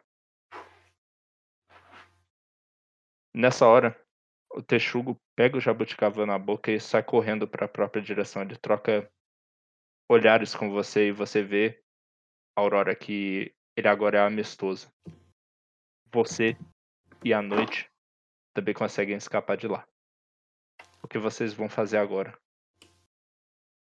Fugir. Junto com os texucos. É, eu vou com os texugos. Nossa, isso foi inesperado. Mas é algo que pode acontecer. Você segue o texugo. Ele acha isso curioso e eventualmente vocês chegam na toca dele, num lugar muito mais afastado da floresta. Ele olha pra vocês, vê a condição que vocês estão, vocês não estão bem.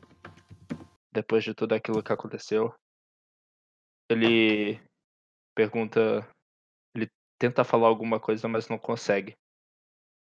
Quem consegue é o Jabuticaba, que ele olha nos seus olhos, Aurora. E ele pergunta oito. Ah. Puta. Ah.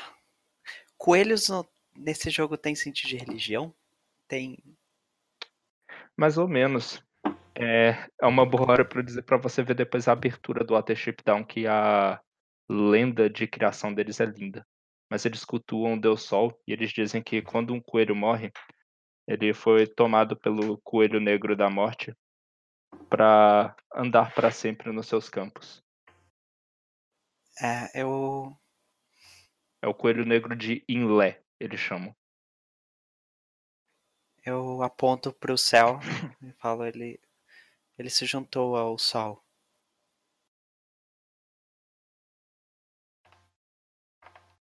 Jabuticaba parece estar mais confuso do que entendendo o que acontece.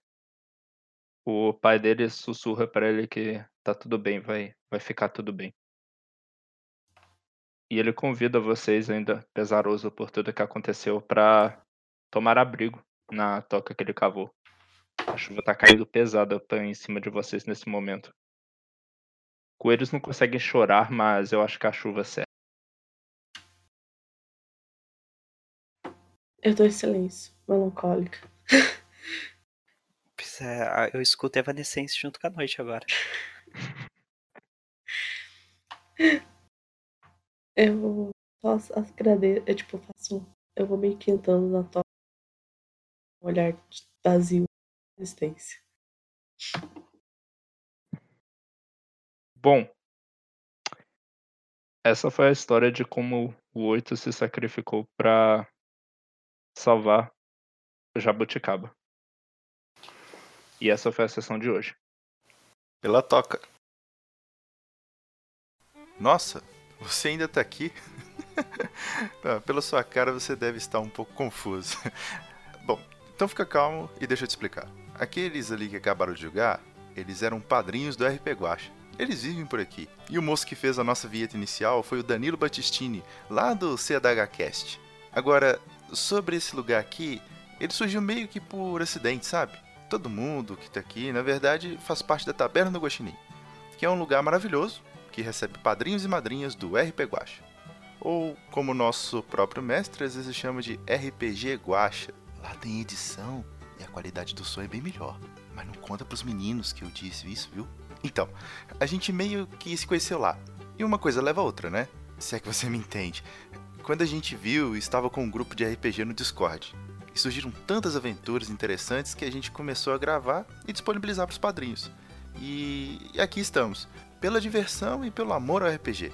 Aliás, você deve ter notado, essa é a nossa única regra, a diversão. Ei, você! O que, que você tá fazendo parado? Não, não, não, por favor. Ih, eu avisei pra ele não ficar aqui parado de pé. Agora eu vou ter que limpar tudo isso. Vocês já forem embora. Até a próxima. O Departamento de Mortes Acidentais adverte: ficar parado no trabalho pode causar dores do pescoço e perda da caixa craniana. Não nos responsabilizamos por danos causados aos estagiários imaginários. Em caso de sintomas, entrar em contato com o nosso departamento no setor C4.